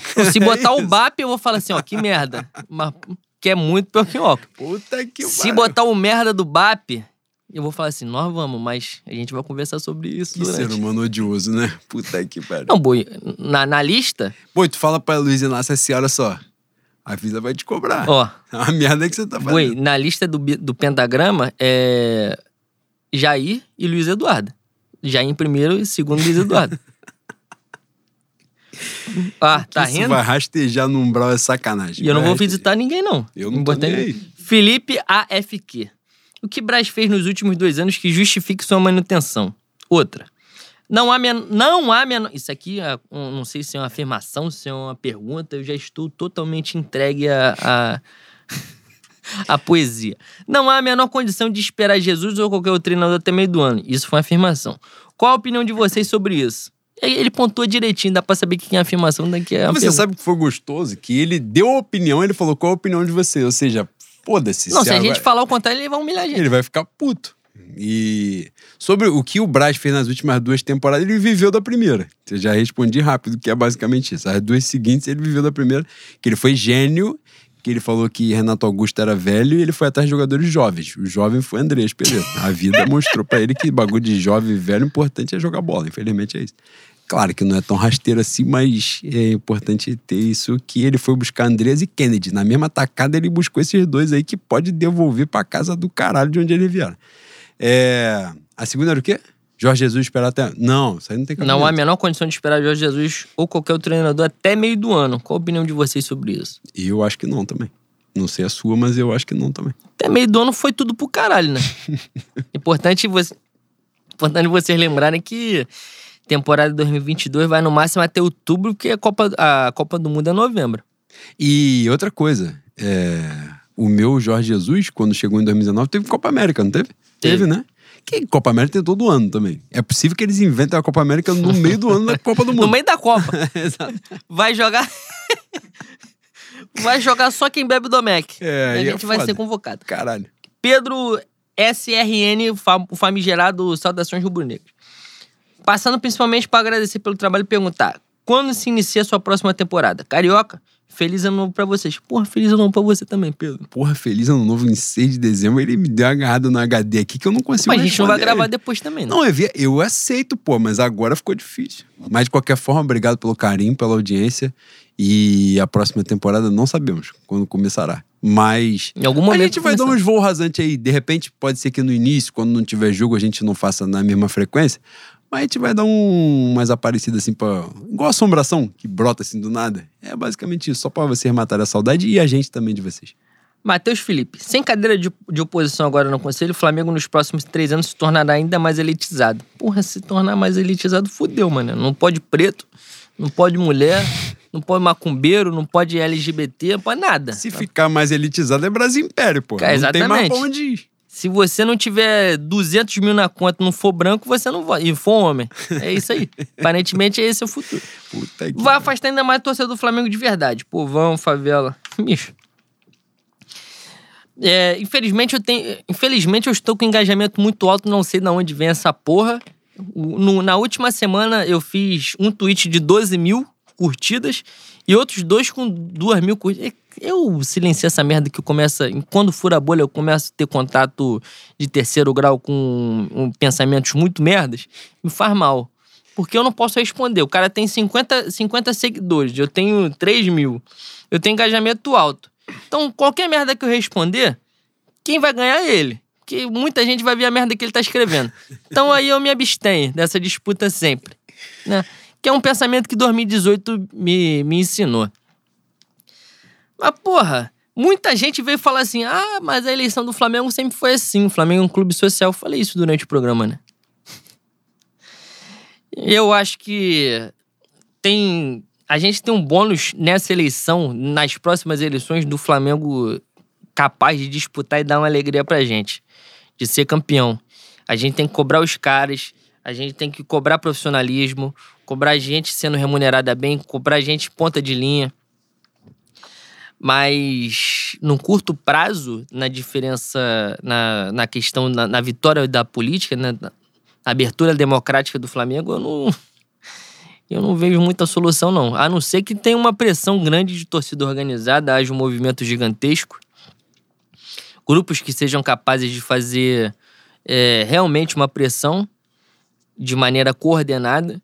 Se não for assim, bicho, o máximo que a gente pode fazer é pressionar esses caras aí e outras coisas subversivas também que eu não, a gente não vai entrar aqui porque eu vou falar até baixo. o Breno Góes. Ontem eu, pela- ontem eu pedalava na, na famigerada Zona Sul e quando estava passando em frente ao parquinho aquático da suposta sede recém-pintada de um certo clube, caí de mau jeito e quebrei o pé. Ih, me identifiquei, hein, boi. É mesmo. Vocês acham que eu posso ter me contaminado pelas ema- emanações tóxicas do departamento médico de lá? Pode. Pode ter gente muito pesada lá. Caralho, essa pergunta, ele meteu uma pergunta que eu aqui, ainda bem que você respondeu rápido, porque eu fiquei tentando raciocinar o que ele tava falando. Ele estava passando pela Gávea, Não, eu entendi Quebrou o no pé. final. perguntou se as emanações tóxicas podem ter influenciado ele ter caído da Acontece. bicicleta. As vibrações negativas são foda. Exatamente. Você tome. Não caia na, na, na Um lagoa. banho de erva. Não, não, mas não vai se banhar na Lagoa Rodrigo de Feito. Você pode Pelo voltar com a leptospirose com um negócio mais Já difícil. vai agarrar no Miguel. Couto ali. Já vai agarrar no Miguel Couto. Já vai andando direto pro Miguel Couto que fica em frente e você, pelo menos, vai desencarnar do lado do seu amor. Marcelo Martins. Prezados, panetone ou chocotone? Duas, duas opções de merda, mas frutas cristalizadas não existem, tal qual não existe uva passa, né? Então, Ah, calma aí. ó, o chocotone é uma merda também. Importante Papasso tem mérito. Mas panetone é uma merda.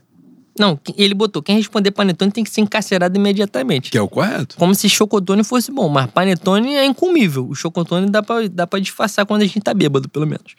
O Douglas, o meu querido, antigo Camp Step, campista polêmico, agora ele botou arroba bota pra pocar. Cara, ele tem um negócio com essa porra desse arroba que eu Mas pior entendo. que campista, Ele é dodói. eu falo porque a família do meu pai é de Campos, né? E eles falam pocar. É uma coisa maravilhosa. Que é uma palavra que até hoje eu não sei o significado. Só tem lá. entendo. Cara, é um significado que ele varia. Ele varia de acordo com o momento. Varia ou varia, bui? Porra. Questões, né? Questões, questões. Questões, questões. O torcedor da Fla Tweet está ansioso pela dupla Pedro e Gabi atuando juntos em 2022. Pergunta específica ao Leandro Lopes. E sou eu. Você escalaria Pedro no lugar do Everton Ribeiro? Com certeza. Jogando o Gab- Gabriel para direita? Não necessariamente, que o, o futebol não, não se estabeleceu única e exclusivamente num 4-3-3, né? Dá pra gente jogar num 4-4-2 aí. Caralho, Já Theo que- Benjamin deu Ai, passagem? caralho! Ó, vamos, vamos, vamos dar passe aqui pro irmão Teu Benjamin que está presente na casa. Caralho, vou até encher os Já- copos d'água aqui, mano. Já que. Tem como acender a vela? Pegar uma A açúcar luz pra na hora que você falou. Já que na sua, na sua análise já conhecida se trata de um atleta grosso e sem recurso, bicho, por incrível que pareça, por incrível que parível, Eu prefiro o Pedro saindo. Obviamente, o Pedro teria que perder essa massa muscular deliciosa que ele angariou no último ano. Teria que ficar um pouco mais raquítico, um pouco mais anêmico, para jogar de maneira um pouco mais assertiva né, na questão cinética do jogo. Questão cinética do jogo, eu te vi. Agora te vi. Caralho! Paulo César Vasconcelos. Não, eu estou bêbado. Eu estou Paulo César bêbado. Vasconcelos É importante falando. que você esteja Cara, ciente. Luiz Mendes, palavra fácil. que isso?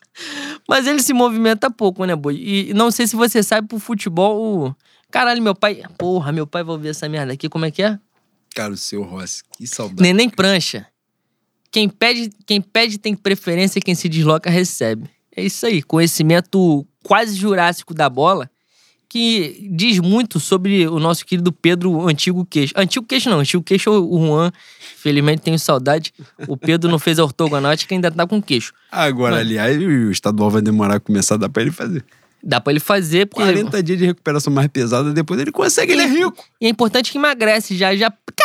Mata Já fica bom na hora. tosco já ele com a cajadada da sua. Cara, É você, você é guru. Ele Você é guru. é atleta do Flamengo, né? Ele não vai passar dificuldade nenhuma. O Flamengo, o Flamengo não tem psicólogo, não, não tem psiquiatra, não tem porra nenhuma que influencia. Não tem médico também. Aparentemente também não tem médico, que você teve que procurar um médico particular pra descobrir que você tava fudido, né, Pedro?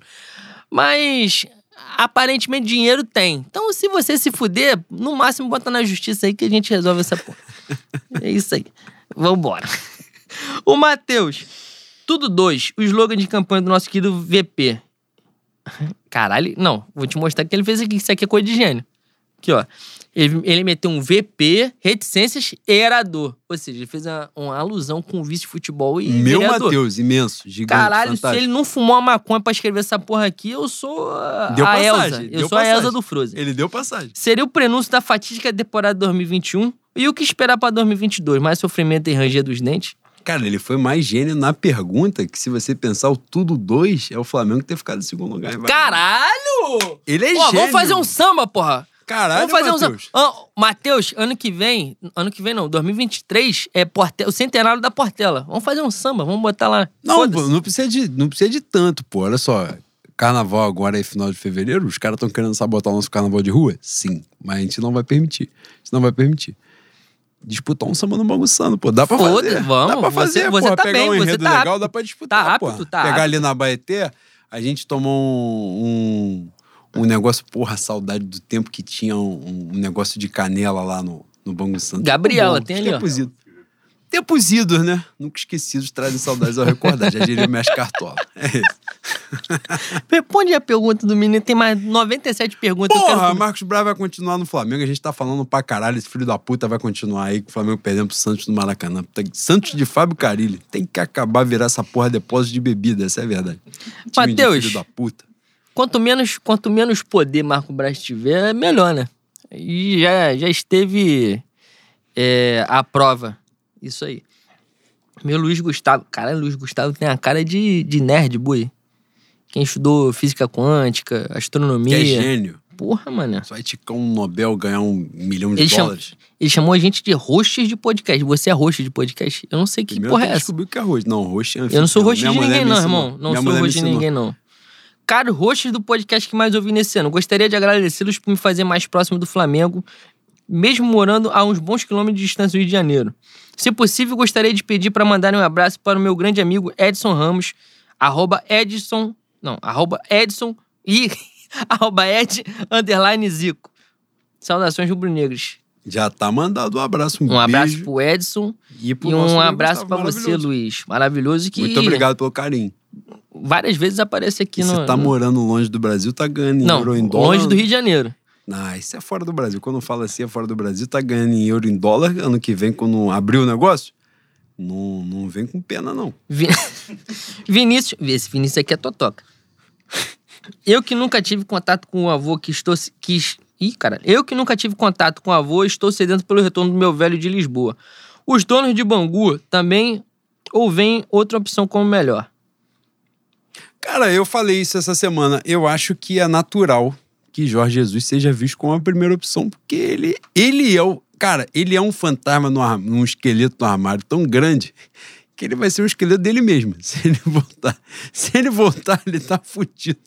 Ele tem que fazer exatamente o que ele fez hoje. Eu acho isso um negócio complicadíssimo, mas eu, eu acho natural que ele seja o, a primeira opção. A gente tem que torcer contra quem essa semana, Boi? Pra ele, pra ele ralar o pé logo daquela porra? Tem que torcer pro Barcelona ganhar do Bayern em Munique. Spoiler, não vai. O E- Barcelona, esse Barcelona que não ganha do Santos de Fábio Carilli tem que ganhar o Bayern de Munique em Munique. E o Dinamo, qualquer porra, ganhar do Benfica. O Dinamo tem um ponto na Champions.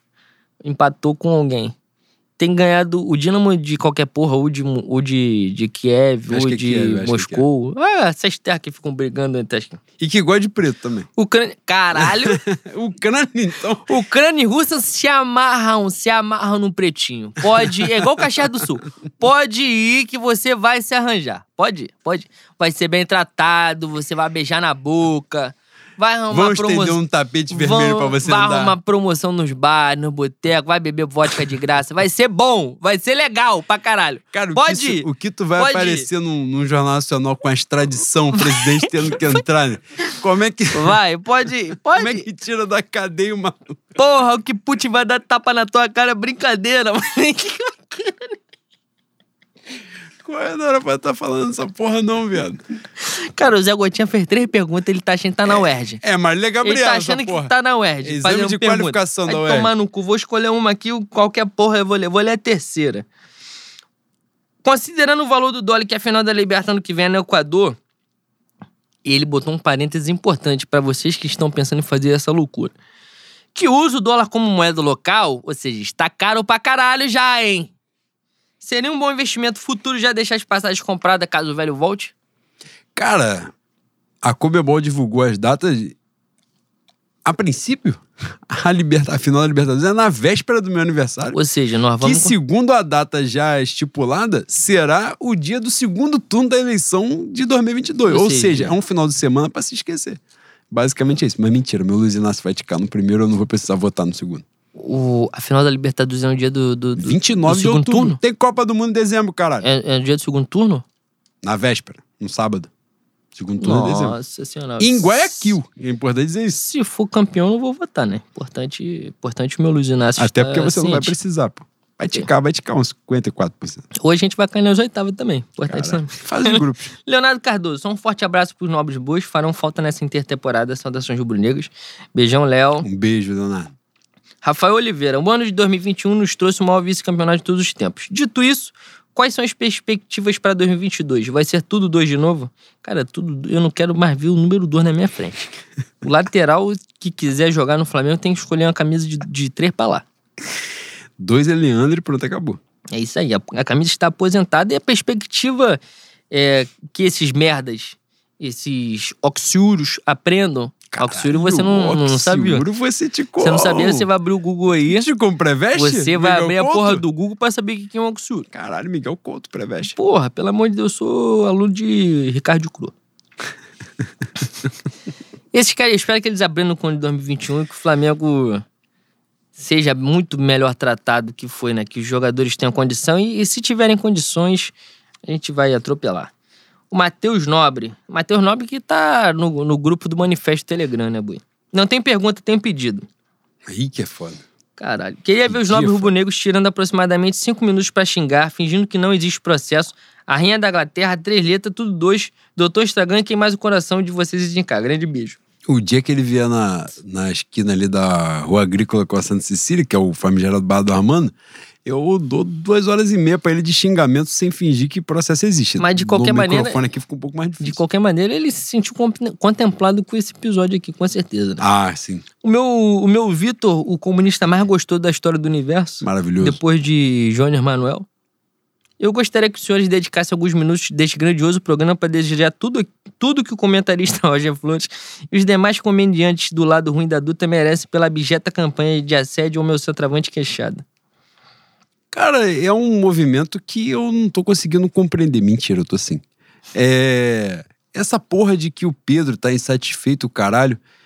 Maluco, os caras meteram uma no, no- o Flamengo Esporte, no dia do Flamengo Esporte, a gente ia se encontrar. A gente se encontrou, né? mano? Uhum. Infelizmente, pra mim, eu, eu tive a sua companhia durante a noite de sexta-feira.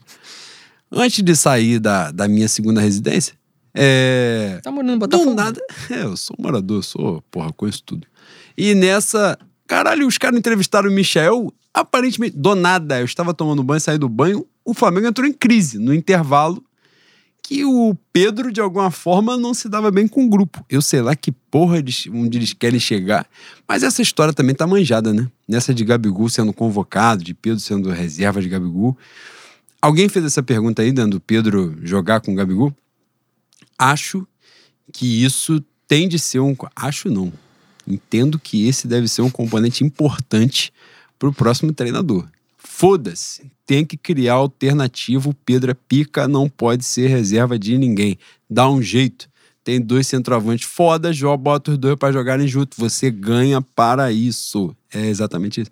Eu sou burro, não sei botar os dois juntos. Ele tem que saber. Ele, no caso, o próximo. Né?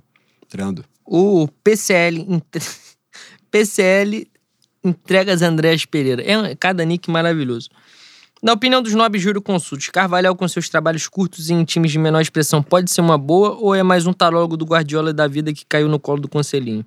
Eu vou responder antes do, do Juan. Quando Jesus... Pode responder por mim, inclusive. Então, é, silencie-se.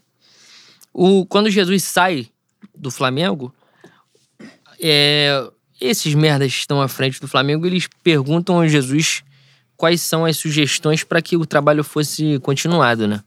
E Bruno Spindel e Marcos Braz vão para a Europa a caça de Leonardo Jardim e Carlos Carvalhal. Só que era um momento de. Não, não no caso do Leonardo Jardim, acho que o Leonardo Jardim não veria em nenhuma circunstância.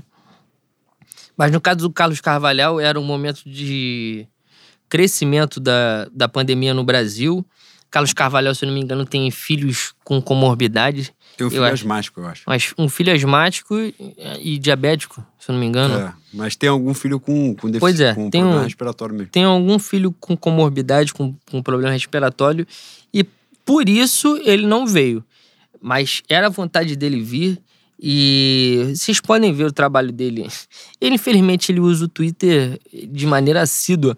E se caso ele seja o técnico do Flamengo, eu espero, eu espero que ele perca esse hábito. Porque senão vão chamar ele de merda pra baixo quando a gente estiver num, numa maré de má sorte. Mas eu gosto muito do trabalho do Carlos Carvalhal. É, acho que é uma pessoa que se aproxima muito na questão tática do Jesus.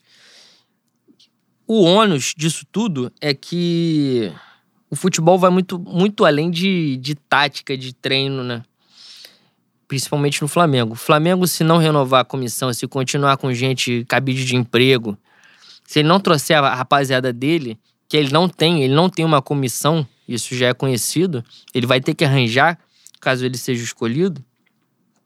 Se ele não arranjar, a chance dele ser aloprado com, com algum tempo de trabalho no Flamengo é gigantesca. Então, como como benefício da vinda dele é um trabalho muito parecido com o do Jesus, tem o jogo dele. Ele, obviamente, não tem investimento do, do esporte, do Porto e do Benfica. Ele treina o Braga, mas ele é o quarto colocado do Campeonato Português hoje. Ele jogou contra o quinto colocado nesse final de semana, contra o Estoril. E, se não me engano, ganhou de 3 a 0 de 3 a 1 Os gols estão no, no YouTube, vocês podem ver na, nos melhores momentos. Vocês vão ver que a, a qualidade técnica dos jogadores não é, não é a mesma do que a gente tem no Flamengo. Mas quando tem alguém que entenda de futebol, muda muito, né, Bui? Tem um, um gol, eu não lembro se é o primeiro ou o segundo gol do, do, do Braga, que é um gol que os caras tabelam quase até dentro do gol. Não tem cruzamento a esmo. O cara chega na linha de fundo, ele vê que não dá pra cruzar, ele, ele tem calma, ele joga pra área, faz tabela. E o, o, o gol é com o cara na frente na pequena área. Ele só rola pra dentro do gol. E é isso. Então, eu, meu favorito é o Carvalhal. Caso o Jesus não esteja apto, e eu acho que ele não vai estar. Acho que o final dessa história toda vai ser o Carvalhal técnico do Flamengo mesmo. Boi, só fazer um adendo aqui, o que eu falei que você ia me representar. Pode olhar que a gente vai estourar duas horas hoje, foda-se, é o último. É... Dizem, né? Tem duas coisas aí, dois elementos do Carvalhal. Primeiro, ele já no Braga, ele falou do Flamengo já umas 335 Não, ele tá em vezes. campanha. Ele tá em campanha no Twitter. Você Ele pode ver. meteu. a- Aliás, eu, eu vou falar, vou dar referência porque não fui eu que fui pesquisar. O Bernardo Ramos, que é um rubro-negro, jornalista aí, grava vídeo no youtuber e tal. Youtuber dos bons, não é daqueles que participam de coletiva do Flamengo hoje, não. É, disse que o Braga tem um hábito, o Sport Braga, né, que é o clube no qual o Carlos Carvalhal trabalha, tem um hábito de transcrever as coletivas do Carlos Carvalhal. O Carlos Carvalhal falou de uma forma do Flamengo tão assertiva, vamos dizer assim, que o Braga simplesmente não transcreveu a coletiva dele. Pela primeira vez não transcreveu porque acho que alguém perguntou sobre o Flamengo, isso depois eu fui ler. É, E ele falou que era uma honra ser procurado por um clube do tamanho do Flamengo e tal, do renome do Flamengo, e que ele estava nas mãos do presidente. Caralho, ele não falou, ele não negou a possibilidade. Ele falou que se o presidente disser que sim, foda-se, ele vai. Tem outra coisa, na, na, na mídia portuguesa saiu hoje que o Braga estava de olho no técnico do Estoril, que é o quinto colocado que está abaixo do Braga. E algumas pessoas questionaram por que, que o Braga está à procura de um técnico. Obviamente, porque o Carvalhal está flertando com o Flamengo de maneira assídua, né?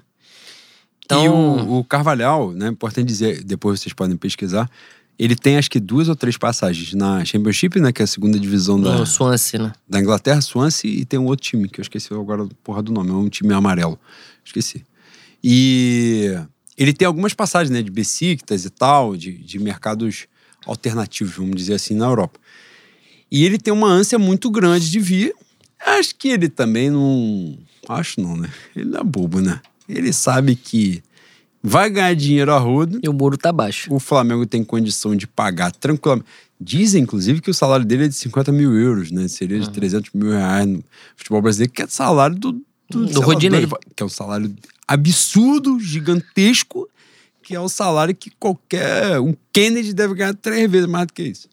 É... E a possibilidade de fazer o nome dele, né? Ele que é um treinador de 50 e poucos anos, se eu não estiver Uhum. enganado.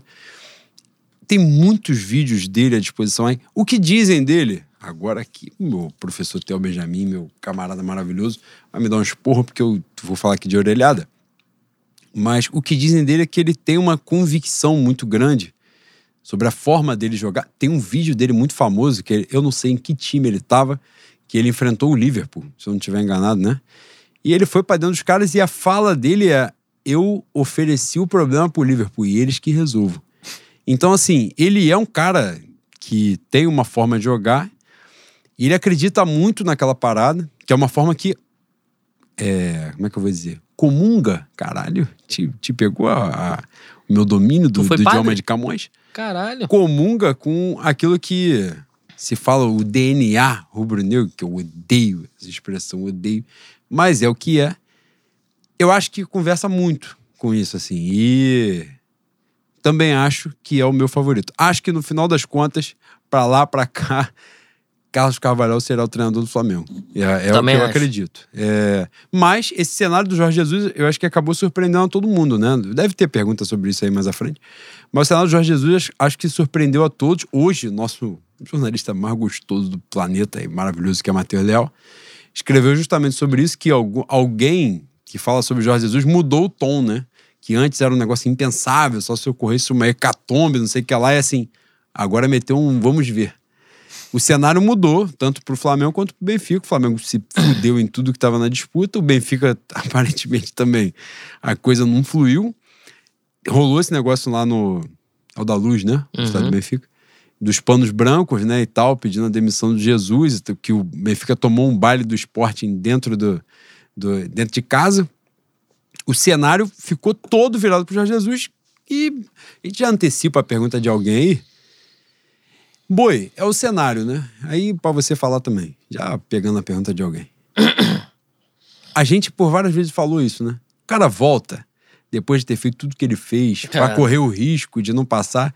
Só que no final das contas também, né, Boi? Ele fez um nome no Benfica, voltou e a coisa não fluiu como ele gostaria, né? E assim, no Flamengo não é apenas uma idolatria, né? É um negócio. Ele é uma unanimidade, apesar do jeito dele, o caralho, mas ele é uma unanimidade. Ninguém é capaz de chegar e falar assim: não, não quero. Isso é foda, né? Eu acho que ele, ele como ser humano vaidoso, absurdamente. Todo mundo é vaidoso. Mas ele, como ser humano absurdamente vaidoso que é, uma porra dessa Hoje eu já vejo diferente. Eu acho que inevitavelmente entra nele, né, boy? Eu acho que. Eu acho que ele tentaria. Eu acho que ele tentaria, boy. A parada é. Pro Flamengo não. O Flamengo tem pressa, né? Tem fome, tem sede, tem pressa. Ano que vem é um ano de, de exceção, mais uma vez um ano de exceção por conta de uma Copa do Mundo tá no final do ano. O Flamengo tem que montar o planejamento quanto antes. E a grande verdade é: o Barcelona não vai ganhar do Bayern. o Barcelona não vai ganhar do Bayern. O, o Benfica vai passar para as oitavas da Champions. É, ele tem ele tem dois jogos contra o Porto no final do ano. Um Dezembro, né? Acho que é Um dia 23 e um dia 30. O Flamengo não pode esperar. Flamengo não pode esperar ele tomar dois sacoladas do Porto. É isso. E tem outra, tem outra questão dentro disso aí.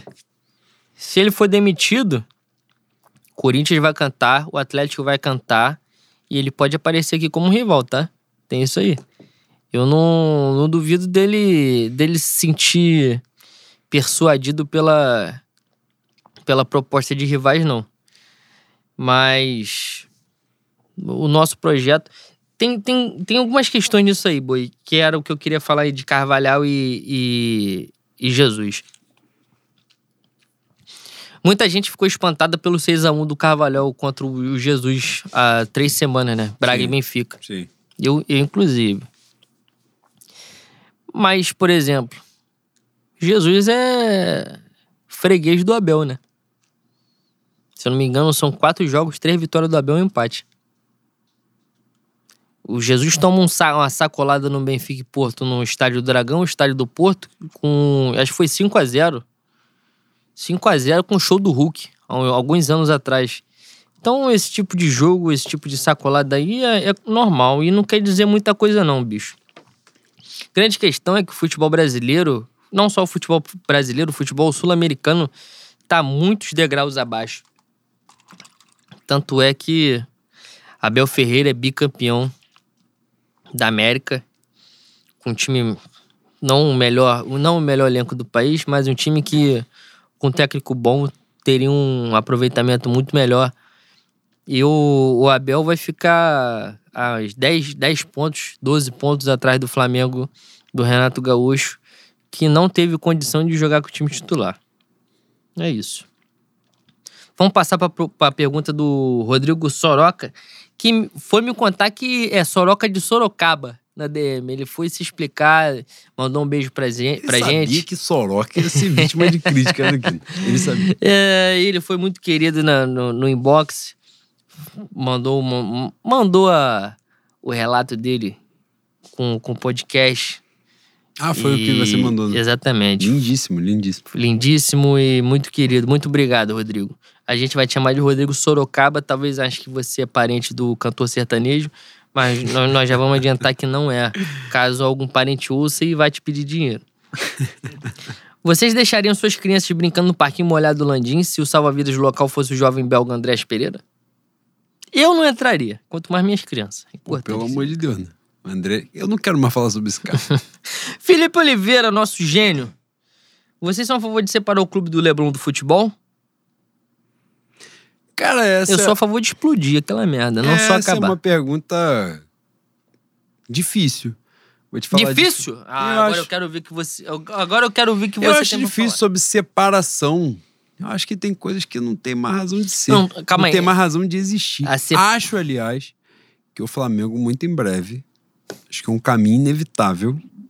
O Flamengo, eu aqui como esquerdista falarei, o Flamengo abrirá o clube em mercado de fato. Acho que isso acontecerá inevitavelmente e essa porra simplesmente não existirá.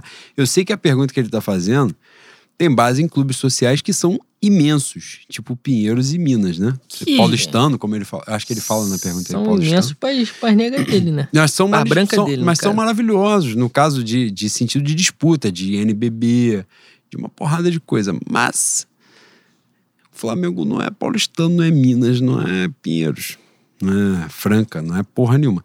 Eu acho que esse cenário será modificado muito em breve, apesar de todo mundo que está lá. Acho que isso será modificado e isso não, faz, não tem mais razão de ser.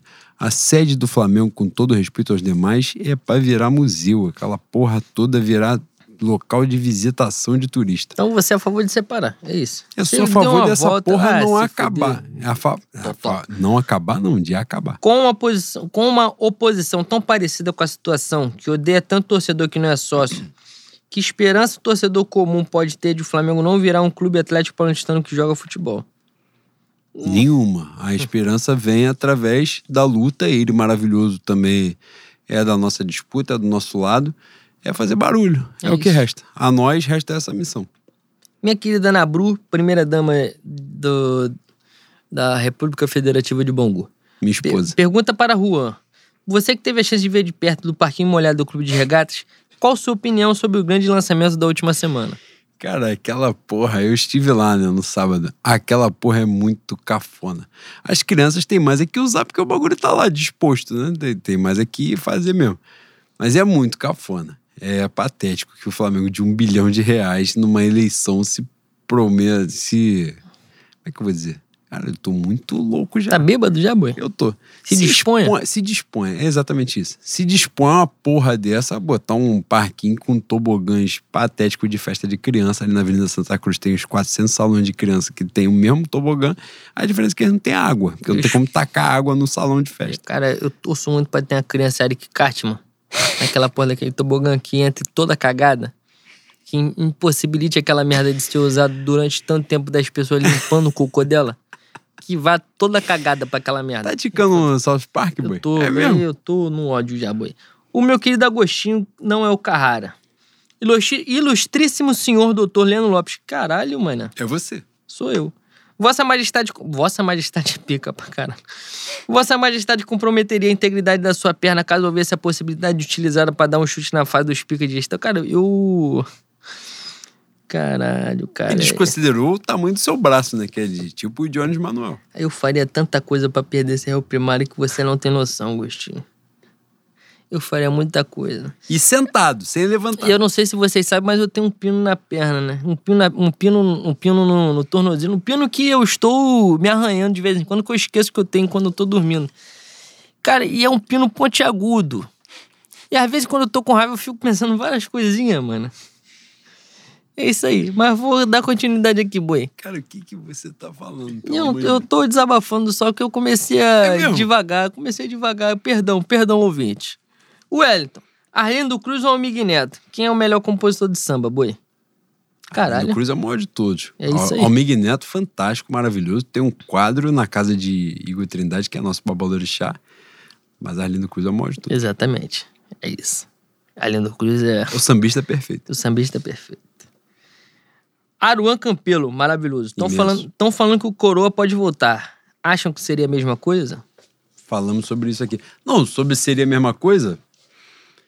Difícil pra caralho, né? Mas vou te falar honestamente. Ele vai ter o esqueleto no armário, que é ele mesmo, no caso. Que ele repetiu o que ele mesmo fez. Ou fazer mais do que isso. Mas a real da real, vou falar aqui em termos práticos, no, no nosso português, claro, que é o, o idioma de Camões. O muro é baixo pra caralho, né? A chance dele voltar e sobrar de novo, mais ainda, porque o elenco é melhor do que o da época dele, é imensa, gigantesca. E ele sabe disso, que ele é qualquer coisa menos burro. É isso. Lucas Pinheiro, já que o podcast vai acabar, gostaria de saber como os, doutor- como os doutores sobreviveram ao que transcorreu no dia de 27. Precisaram de amparo médico ou espiritual? Abraço. Eu comi a costela com muito bem feita pelo meu. temperada pelo meu Lucas Lessa, que é o maior chefe da Zona Oeste, e muito bem feita pelo Patrick. E entrei na piscina e fiquei bêbado de Domecq. Exatamente. Eu enchi a cara até esquecer dos problemas do Flamengo, começar a me irritar com os problemas da Portela que fevereiro tem carnaval. Gabriel Floriano. Queridos ba- bacharéis do Flamenguista Twitter, o Flamengo jogando com. Caralho, mano. A gente tem tanto aposto que eu fiquei perdido aqui. Flamengo jogando com um time que foi exposto a um bando de carniceiro no departamento médico e sem, sem técnico. Quase venceu o Palmeiras. Desenvolva essa tese. E o que acham do nosso queridinho, queridinho Pitico Andrés Pereira? Isso aí já foi falado. Já foi falado várias vezes e eu espero que meu Gabriel tenha sido contemplado com o programa. Matheus Felipe. Sem cadeira de oposição agora no Conselho, o Flamengo nos próximos três anos se tornará ainda mais elite. A gente já falou isso aqui, né? Já falou também. Breno Góes a gente já falou. O quê? Ah, já falou. De Leon. Preparador físico do Mengudo, amigos de alguns, usando a imagem do clube para promover curso em interesse particular. Pelo menos está vendendo hambúrguer com o nome alusivo do Mengo para sobreviver, né, Bois? Exatamente. Flamengo, o Flamengo só se importa com, com o pobre é, ganhando dinheiro dentro dessa merda que a gente tá vivendo em relação à pandemia. Como se o Flamengo, com o Flá Delivery, fosse sofrer algum, algum prejuízo por conta de, uma, de um casal em São Gonçalo que abriu uma, um food truck ou uma carrocinha de hambúrguer para tentar ganhar o seu, viver dignamente e, e por conta disso botou algum, algumas coisas relacionadas ao Flamengo, é sanduíche vapo, sanduíche gabigol, uma parada dessa. E o Flamengo processou os caras e pediu indenização. É, mais um absurdo da nossa diretoria, né? Que não gosta de, de pobre, bota ingresso lá em cima, que não gosta de off-rio. Enfim. Depois que a parada repercutiu, botou no cu do escritório de advocacia, é, que é o que eles fazem, gostoso, que é mais botar né? no cu dos outros. Nunca no deles. Nosso querido João, arroba torcedor de 2019. Imenso. Nobres docentes, com a iminente saída de Gabigol para o Arsenal e Pedro para o Palmeiras, vocês acham que o Vitor Gabriel está preparado para assumir a titularidade do mais querido? Eu acho que tá bom para você também deitar na horizontal de saco preto, né, João? E pegar uns 323 anos no umbral, uma sequência comer lama, se Porra. arrastar. Filho da puta. Ah, maravilhoso, maravilhoso. Eu amo, eu amo. Eu não sei se ele é um adulto com uma foto de um, de um garoto de 12 anos ou se ele é um garoto de 12 anos com a cabeça de um adulto. De qualquer forma, ele é detestável. Mas é gênio. Mas é o ouvinte nosso, maravilhoso. E, e com um QI um pouco acima da média. Olha só, te elogiei pra caralho. Ano que vem, não vem com pena, não. Obrigado. o cansado com um emoji de, de preguiça, arroba eutrn. Salve, bois. Falem sobre a renovação necessária do elenco. Do elenco. Leno. Leno, como maior fã da base rubro-negra, certamente poderá indicar bons nomes que estão cavando espaço. Cara, é... eu odeio a base, né? Eu acho que vocês que sabem. Cara? Eu não suporto a base. Eu não tenho ninguém para indicar além de Daniel Cabral, que eu já vi, e o Noga que tentou comer minha irmã. Que Mas, isso, além cara? disso, é... o Lázaro tá aí. Não sei o que, que, que, vai acontecer do Lázaro. A... Lázaro bíblico. Não, não o Lázaro que ressuscitou dos mortos por, por conta da intervenção de Jesus Cristo. Tu fez primeira não comunhão? Esse. Eu fiz. Eu tô. Eu senti um domínio da narrativa bíblica. Não o, le, não o leproso. Eu estou falando do Lázaro Rubro Negro, que foi campeão do mundo, sub-17. Não foi campeão do mundo? Sei lá, porra. Eu deveria é. saber disso? Você deveria, né? Que você porra. é um podcaster. Como meu pai. Meu pai pergunta qualquer porra do Flamengo. O Flamengo nasceu em qual horário? Em 1895 eu falei, não sei. Mas você é podcaster, você tem que saber. Eu falei, caralho, tem um Google. É esporte interativo? Tem o Google. Porra, tem um Google. É só você pesquisar. Eu sou Flamengo, caralho. Eu não sou, não gosto dessa porra, não. O Flamengo tem uma geração de 2017, ó. Uma geração sub-17 com Matheus França, Matheus Gonçalves, o Peterson. Os moleques que estão apresentando aí. É, apresentando, não, eles ganharam a porra toda, né? Foram campeões brasileiros, campeões da Copa do Brasil. Se eu não me engano, estão nas finais do Carioca. São muito novos? São muito novos. Mas o Carioca tá aí para eles né, apresentarem um futebol, ver se eles têm condição de jogar no profissional, já dá rodagem, já bota para jogar contra Vasco, contra Fluminense, contra Botafogo. A gente tem que ganhar um turno para decidir o, o, tetra. De resto, bota os moleques para jogar e foda-se. E eu acho que os moleques mesmo assim vão dar conta. Essa é a verdade. É... Sobre a renovação, a renovação tem também barca, né, boi? Nessa barca aí tem Isla, tem os velhos todo, tirando o Felipe Luiz, eu queria que Diego Alves Diego Alves eu acho que pode ficar de, de reserva, mas Diego, Diego Ribas já acabou. Felizmente, já Kennedy, acabou. pelo amor de Deus. Período dele no Flamengo. O Kennedy, já não, eu discordo do Boi, eu acho que o Kennedy, com o Carioca sendo utilizado como o Michel usou em 2021, ele pode dar algum retorno. Mas Novamente, o Flamengo não pode esperar até final de dezembro para escolher técnico, porque isso tudo passa pela escolha do técnico, quem o técnico vai querer é, ter no elenco de 2022, quem ele vai indicar para ser contratado. Se for, se for o Jesus, ele vai indicar uma porrada de gente da Série B aí que vocês vão ficar emocionados pra caralho, que com certeza ele tá vendo. Mas é isso aí. Você tem alguma coisa mais pra falar, Bui? Sobre renovação de elenco. É. Eu acho que a, a chave aí que já está exposta, né? Alguns jogadores da base, formados na base, pedem passagem. Hugo Souza agora ganhando é, mais oportunidade, voltando a ter que nada justifica que Gabriel Batista tenha mais oportunidade que ele em porra nenhuma, nem jogando Uno, jogando dominó, Gabriel Batista não pode ter mais oportunidade que o Souza. É, tem Ramon, tem João Gomes, alguns jogadores que precisam, que fazem, Mateuzinho, que fazem por merecer né, é, uma mais chances no, no time profissional.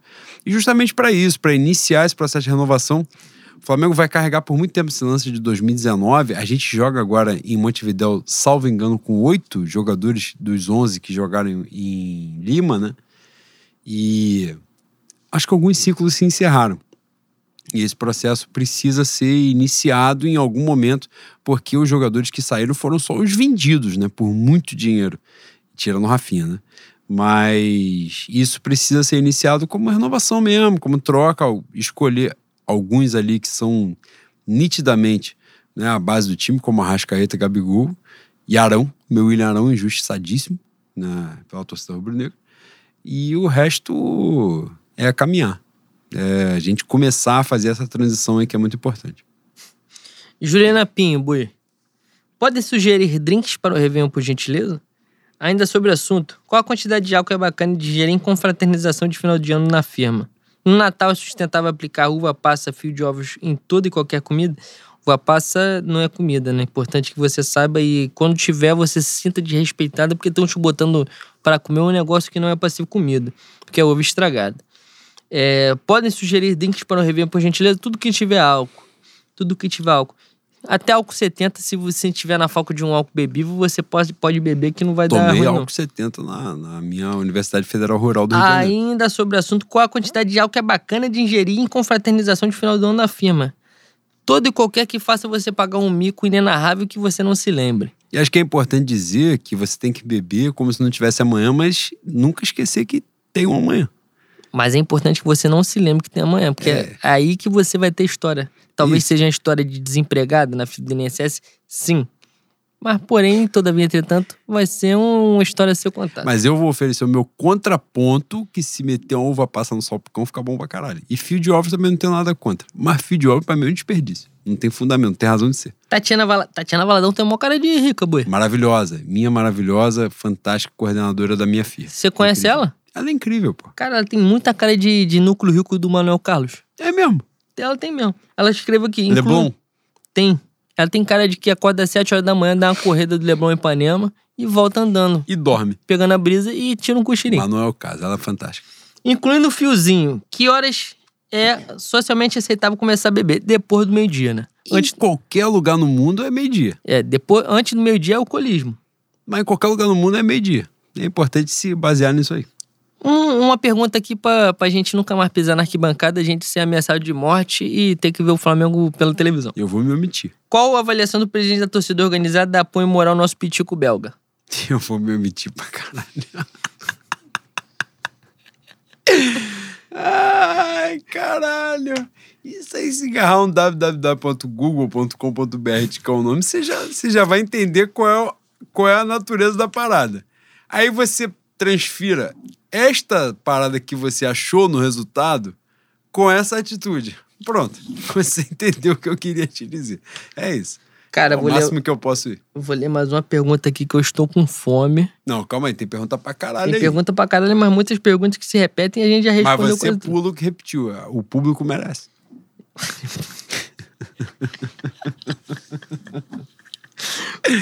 Ai, você é muito canalha.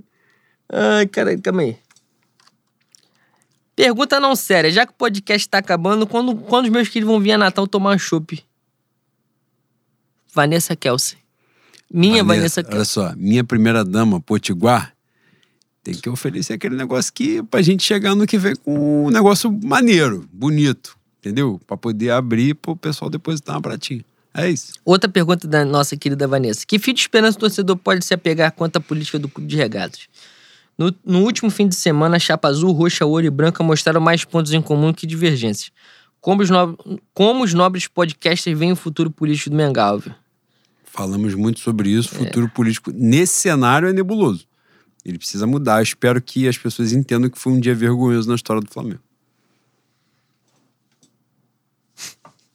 O Vini, C, para encerrar, os senhores poderiam comentar sobre a ética da imprensa paulista em criar um- uma crise no ninho do urubu ou constrangimento do atleta, do atleta queixada para que o mesmo possa ir pro porco da garoa?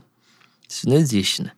O meu querido Eric Faria já disse: o Flamengo não quer liberar e o Pedro não quer ir. Então, tudo que passar disso aí é palhaçada. Hoje o Pedro toma um, toma um cartão amarelo enquanto o Juan estava atrasando mais uma vez. Importante que vocês saibam que todas as vezes durante três anos eu cheguei no horário e o Juan atrasou. Importante que vocês saibam disso que aí. vontade de chutar sua outra perna. Formação aleatória. Sua outra. Formação aleatória para que vocês estejam cientes. Eu estava vendo aqui no, no estúdio meu quartinho, do meu querido milionário Renan, e o Pedro fez o gol. Ele foi comemorar com a torcida e a gente iria começar a gravação. O Juan foi mexendo no celular e falou que o gol foi anulado. O gol foi anulado e o Pedro continuou com o amarelo da comemoração, né? É, e a comemoração eu acho que foi muito emblemática. É a comemoração que diz, porra, eu amo estar aqui, eu, eu, amo, eu amo vocês, não vou sair. E ele sabe que ano que vem, ele sabe da pressão da torcida para ano que vem ele ser titular, ele vai ser titular. Alguém vai rodar que não tem condição desse moleque ficar no banco, não. É isso, boi. Boi, essa. O nosso final de programa vai passar de alguma forma. A gente vai fazer os agradecimentos, obviamente, pela temporada de 2021. Mas, de alguma forma, uma retrospectiva, né? Desse ano. O que, que você tem a dizer deitado no, no divã deste estúdio, meu quartinho maravilhoso, incrível, fantástico? O que, você tem a dizer para o público sobre 2021, sobre o programa, os agradecimentos que você tiver a fazer? É... O podcast, o podcast nasce da necessidade que a gente tinha de falar sobre um Flamengo que muita gente conhece, é, muito se fala, na verdade, muito se comenta, mas pouco se fala, né? E pouco se ouve porque pouco se fala.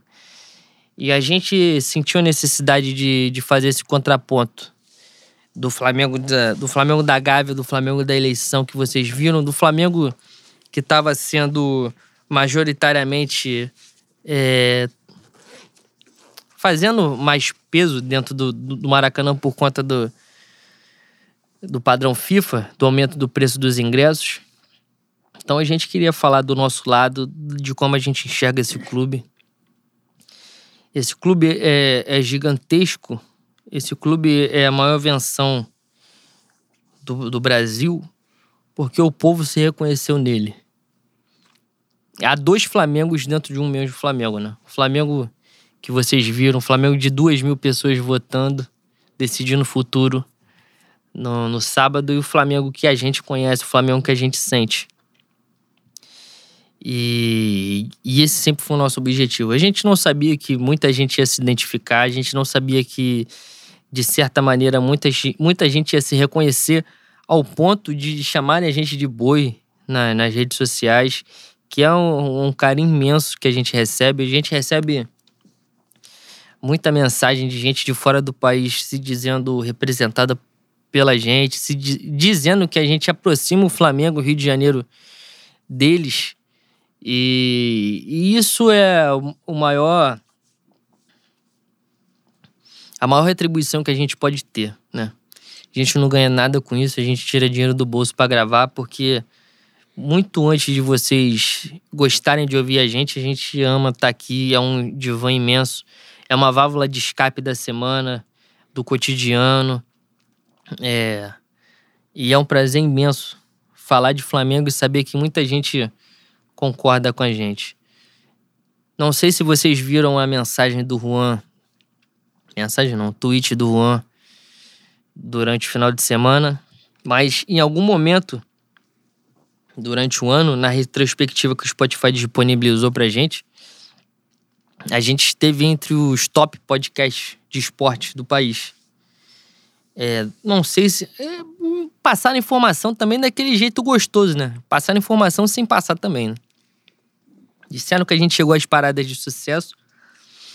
Disseram que a gente ficou é, nas paradas 18 dias e que nós fomos o 21 colocado. Se teve algo depois disso, se não teve, também não tem informação. Mas a grande questão disso tudo é: o podcast é feito por mim, pelo Juan, com o auxílio imenso do nosso querido Renan aqui do estúdio Meu Quartinho, Bangu. A gente grava do nosso lugar, da onde a gente cresceu, da onde a gente nasceu. A gente tem um orgulho imenso da nossa terra que influencia imensamente no nosso jeito de ser, no nosso jeito da gente se expressar.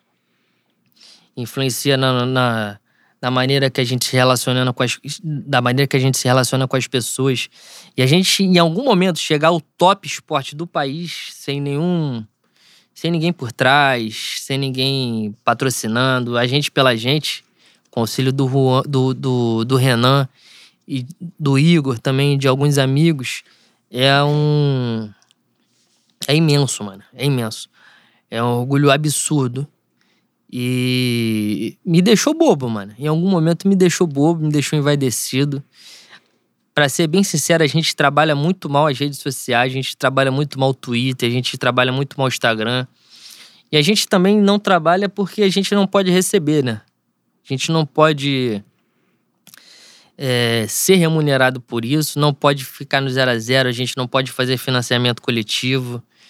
A gente nunca teve interesse de chegar ao Flamengo, de fazer parte do Flamengo, porque em algum momento, quando, quando a gente faz parte de alguma coisa, principalmente uma instituição gigantesca dessa, a gente tem que fazer uma política de assessoria dos caras, né?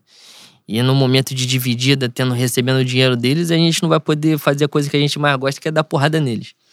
E isso, quando a gente começou, a gente sabia que muita gente ia se identificar, não sabia que ia ter a dimensão dessa, mas sabia que a gente ia fazer barulho. E nunca esteve no nosso horizonte entrar no Flamengo. Então, o apoio que vocês dão, o apoio das pessoas que se identificam com a gente, a gente falando tudo que a gente pensa em relação de diretoria, não tanto quanto, quanto a gente gostaria, mas a gente fala da política nacional, a gente demonstra que a gente não é neutro, a gente fala abertamente que é de esquerda, que a gente é contra o Bolsonaro. É, isso tudo não, não, não no normal não, não deveria ser recomendável e deveria jogar contra, né? Mas aparentemente muitas pessoas se identificam também por isso. Então, para encerrar um ano, o primeiro ano que a gente não ganha um caneco grande, é agradecer a vocês, agradecer a, a companhia ao longo do ano, tanto no podcast, na, nas audições, quanto na. Como é que se fala, Bui? No contato com a gente no Twitter, né? Vocês dialogaram muito com a gente, vocês compraram essa esse novo quadro, vamos dizer assim, do programa que é da pauta que vocês sugerem e a gente comenta. A gente começou com, com 90 minutos ali na pauta, já temos quase 140. Então é uma coisa que a gente gosta de fazer porque a gente se sente mais perto de vocês, a gente sabe que vocês gostam também. E é isso. Ano que vem nós estaremos juntos também, porque a gente precisa. O Flamengo é uma coisa muito importante pra gente. O Flamengo é parte da nossa família, o Flamengo é como se fosse a nossa mãe, como se fosse o nosso pai. E a gente não abre mão desse amor por conta de, de nada. Que a gente espera que vocês se sintam representados, que vocês dialoguem conosco. Se tiver alguma coisa que, que a gente fale que não esteja é, que não bata bem no ouvido de vocês. Vocês têm a abertura completa para dialogar conosco, para rebater o que a gente falou. Isso aqui é uma, apesar de ser uma. A minha voz e a voz do Juan é uma construção conjunta. Então, 2022 estamos juntos. Se Deus quiser, com muito mais sorte. Se Deus quiser, com caneco grande. Porque é o Flamengo que a gente almeja, é o Flamengo que a gente merece. É isso depois do que o Dano fala, é difícil falar alguma coisa. Mas agradecer a todos vocês pela audiência. A nossa audiência cresceu de uma forma que a gente não esperava. Mas mais do que a audiência, agradecer pelo carinho, né, vocês ao longo dessa, dessa temporada de programa né, em 2021. O outro já acabou em 2021, já misturamos uma na outra, né? Mas essa temporada, particularmente para mim, foi, foi uma temporada muito difícil, né? No, no componente pessoal. Foi um ano muito. Como é que eu vou dizer? Muito complexo, né? De muitas experiências pesadas. Para quem chega agora, em abril, maio, perdi meus pais, não é? Por Covid. E no intervalo pequeno, e isso né, é, muda a vida da gente. Posso falar aqui, estou deitado no meu divã, né? É, e falo para vocês, a gente, cara, o que a gente fala aqui, acho que é importante vocês terem essa noção. A gente não tem porra nenhuma programada, não tem nada. A gente chega aqui e fala de uma forma como se a gente estivesse falando num bar mesmo. Vezes, às vezes tem algum cuidado um pouco maior, né? Mas no geral, a gente está conversando com vocês porque a gente sente esse carinho de vocês, né?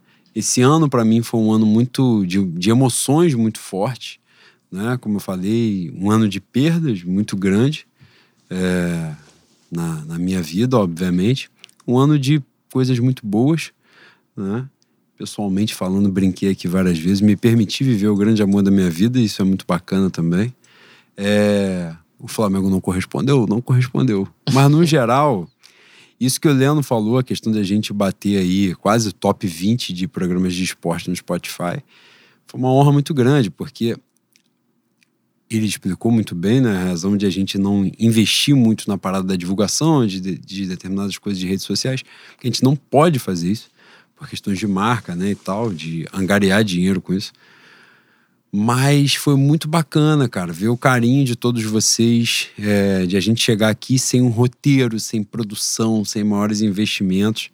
A gente com muito orgulho, uma coisa muito bacana é, que pra gente, né, é a gente a quantidade de mulher que responde, de mulher participando, que gosta de futebol, que interage, o nosso público LGBT que é imenso e a gente tem muito respeito, muito carinho.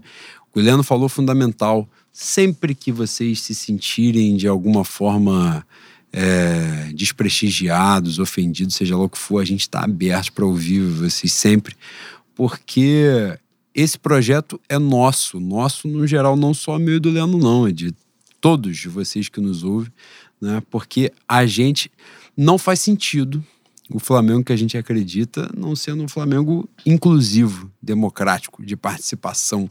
Né? Isso seria totalmente diferente daquilo que a gente acredita, de como a gente vê o Flamengo. O Flamengo imenso que a gente vê passa por isso, por participação, por troca, por construção coletiva. E a gente nunca se omitiu naquilo que a gente acredita, nunca vendeu aquilo que a gente acredita, e vocês podem ter certeza que, ainda que a gente siga crescendo, os processos serão os mesmos, porque isso vira pauta. Aliás, aqui estamos no divã, né? Isso é pauta sempre, sempre. Das pessoas que vêm aqui, que virão aqui. Muito cuidado com quem nos ouve, com quem nos prestigia, com quem nos compartilha, dá moral. É, a gente só é o que é porque alguém ouviu lá no início, falou para alguém que gostou, que falou para outro alguém e assim foi. Então vocês podem ter certeza que aquilo que a gente construiu e a gente constrói todos os dias depende de vocês e tem a participação de vocês. Vocês caminham com a gente. Finalizada essa temporada sem títulos grandes, como o Leandro falou, mas uma temporada muito maneira a nossa interação cresceu muito. A gente está fazendo um programa de mais de 2 horas e 20. Em outros momentos, quando a gente fazia programa, a gente iniciou esse projeto com programas de 45 minutos, estourando uma hora. Quando a gente passou mais um cadinho, a gente viu que a parada não engrenou e a gente tentou fazer como outras pessoas fazem. Não, faz semanal, faz semanal. A gente tentou fazer semanal, o engajamento não aumentou. Esse ano, essa temporada, a gente virou uma chave, curiosamente. A gente tem tem duas situações, né? A primeira, a gente começou o programa em 2019, que é o segundo ano mais foda da história desportiva do Flamengo. Então a gente teve essa, essa sorte, né? Apesar de ter sido o ano também da maior tragédia da história do Flamengo. Mas a gente esteve ali no bolo, no debate, a gente cresceu junto. Mas o ano que a gente mais cresceu enquanto programa foi justamente no ano que o Flamengo não arrumou porra nenhuma. Nada, nada, absolutamente nada. E a gente cresceu por vocês né, pelo carinho de vocês, a interação de vocês, mais gente descobrindo a gente, participando, interagindo, brincando. É, a gente sente como um abraço de família mesmo, de carinho, de vocês. Várias pessoas que estão comentando sempre nas nossas postagens de quando a gente faz a construção de pauta, né? Mas comentam no meu perfil pessoal, no do Leno, seguem a gente no Instagram e tal, não sei o que lá. E a gente recebe todo esse carinho, vocês podem ter certeza que a gente sente e agradece muito. Muito obrigado por essa temporada, muito obrigado por esse carinho todo. É, vamos por mais. Na próxima, seremos muito felizes, vocês podem ter certeza, seremos muito felizes ainda. É, a situação geral melhorando, não é? As pessoas se vacinando, a gente podendo voltar às ruas, né? lutar por aquilo que a gente acredita. E isso, obviamente, conversa com a gente participar mais da vida do Flamengo, poder estar nos estádios, poder estar nas ruas, se encontrando. Teve uma pergunta de alguém em algum momento aí que foi se os ouvintes do podcast iam se encontrar. Tomara que se encontre e se alguém marcar alguma coisa, nós estaremos presentes com certeza, porque é um prazer e a gente tem uma vontade imensa de conhecer cada um de vocês, que a gente não faz a menor ideia de quem seja, mas a gente se sente tão abraçado e isso tudo é muito bom. Muito obrigado por tudo. A gente ficou muito emocionado com o que vocês fizeram essa temporada e na próxima teremos novidades muito legais, muita muita coisa boa vem por aí e não faz sentido que essas coisas boas venham se não tiver vocês com a gente. E é isso. Um beijo para todos vocês. Saudações rubro-negras. Fé no Mengo. Feliz Natal, feliz Ano Novo. Ano que vem tamo aí. É o Mengo, sempre haverá de ser. Fé no Mengo. Fé no Mengo, rapaz.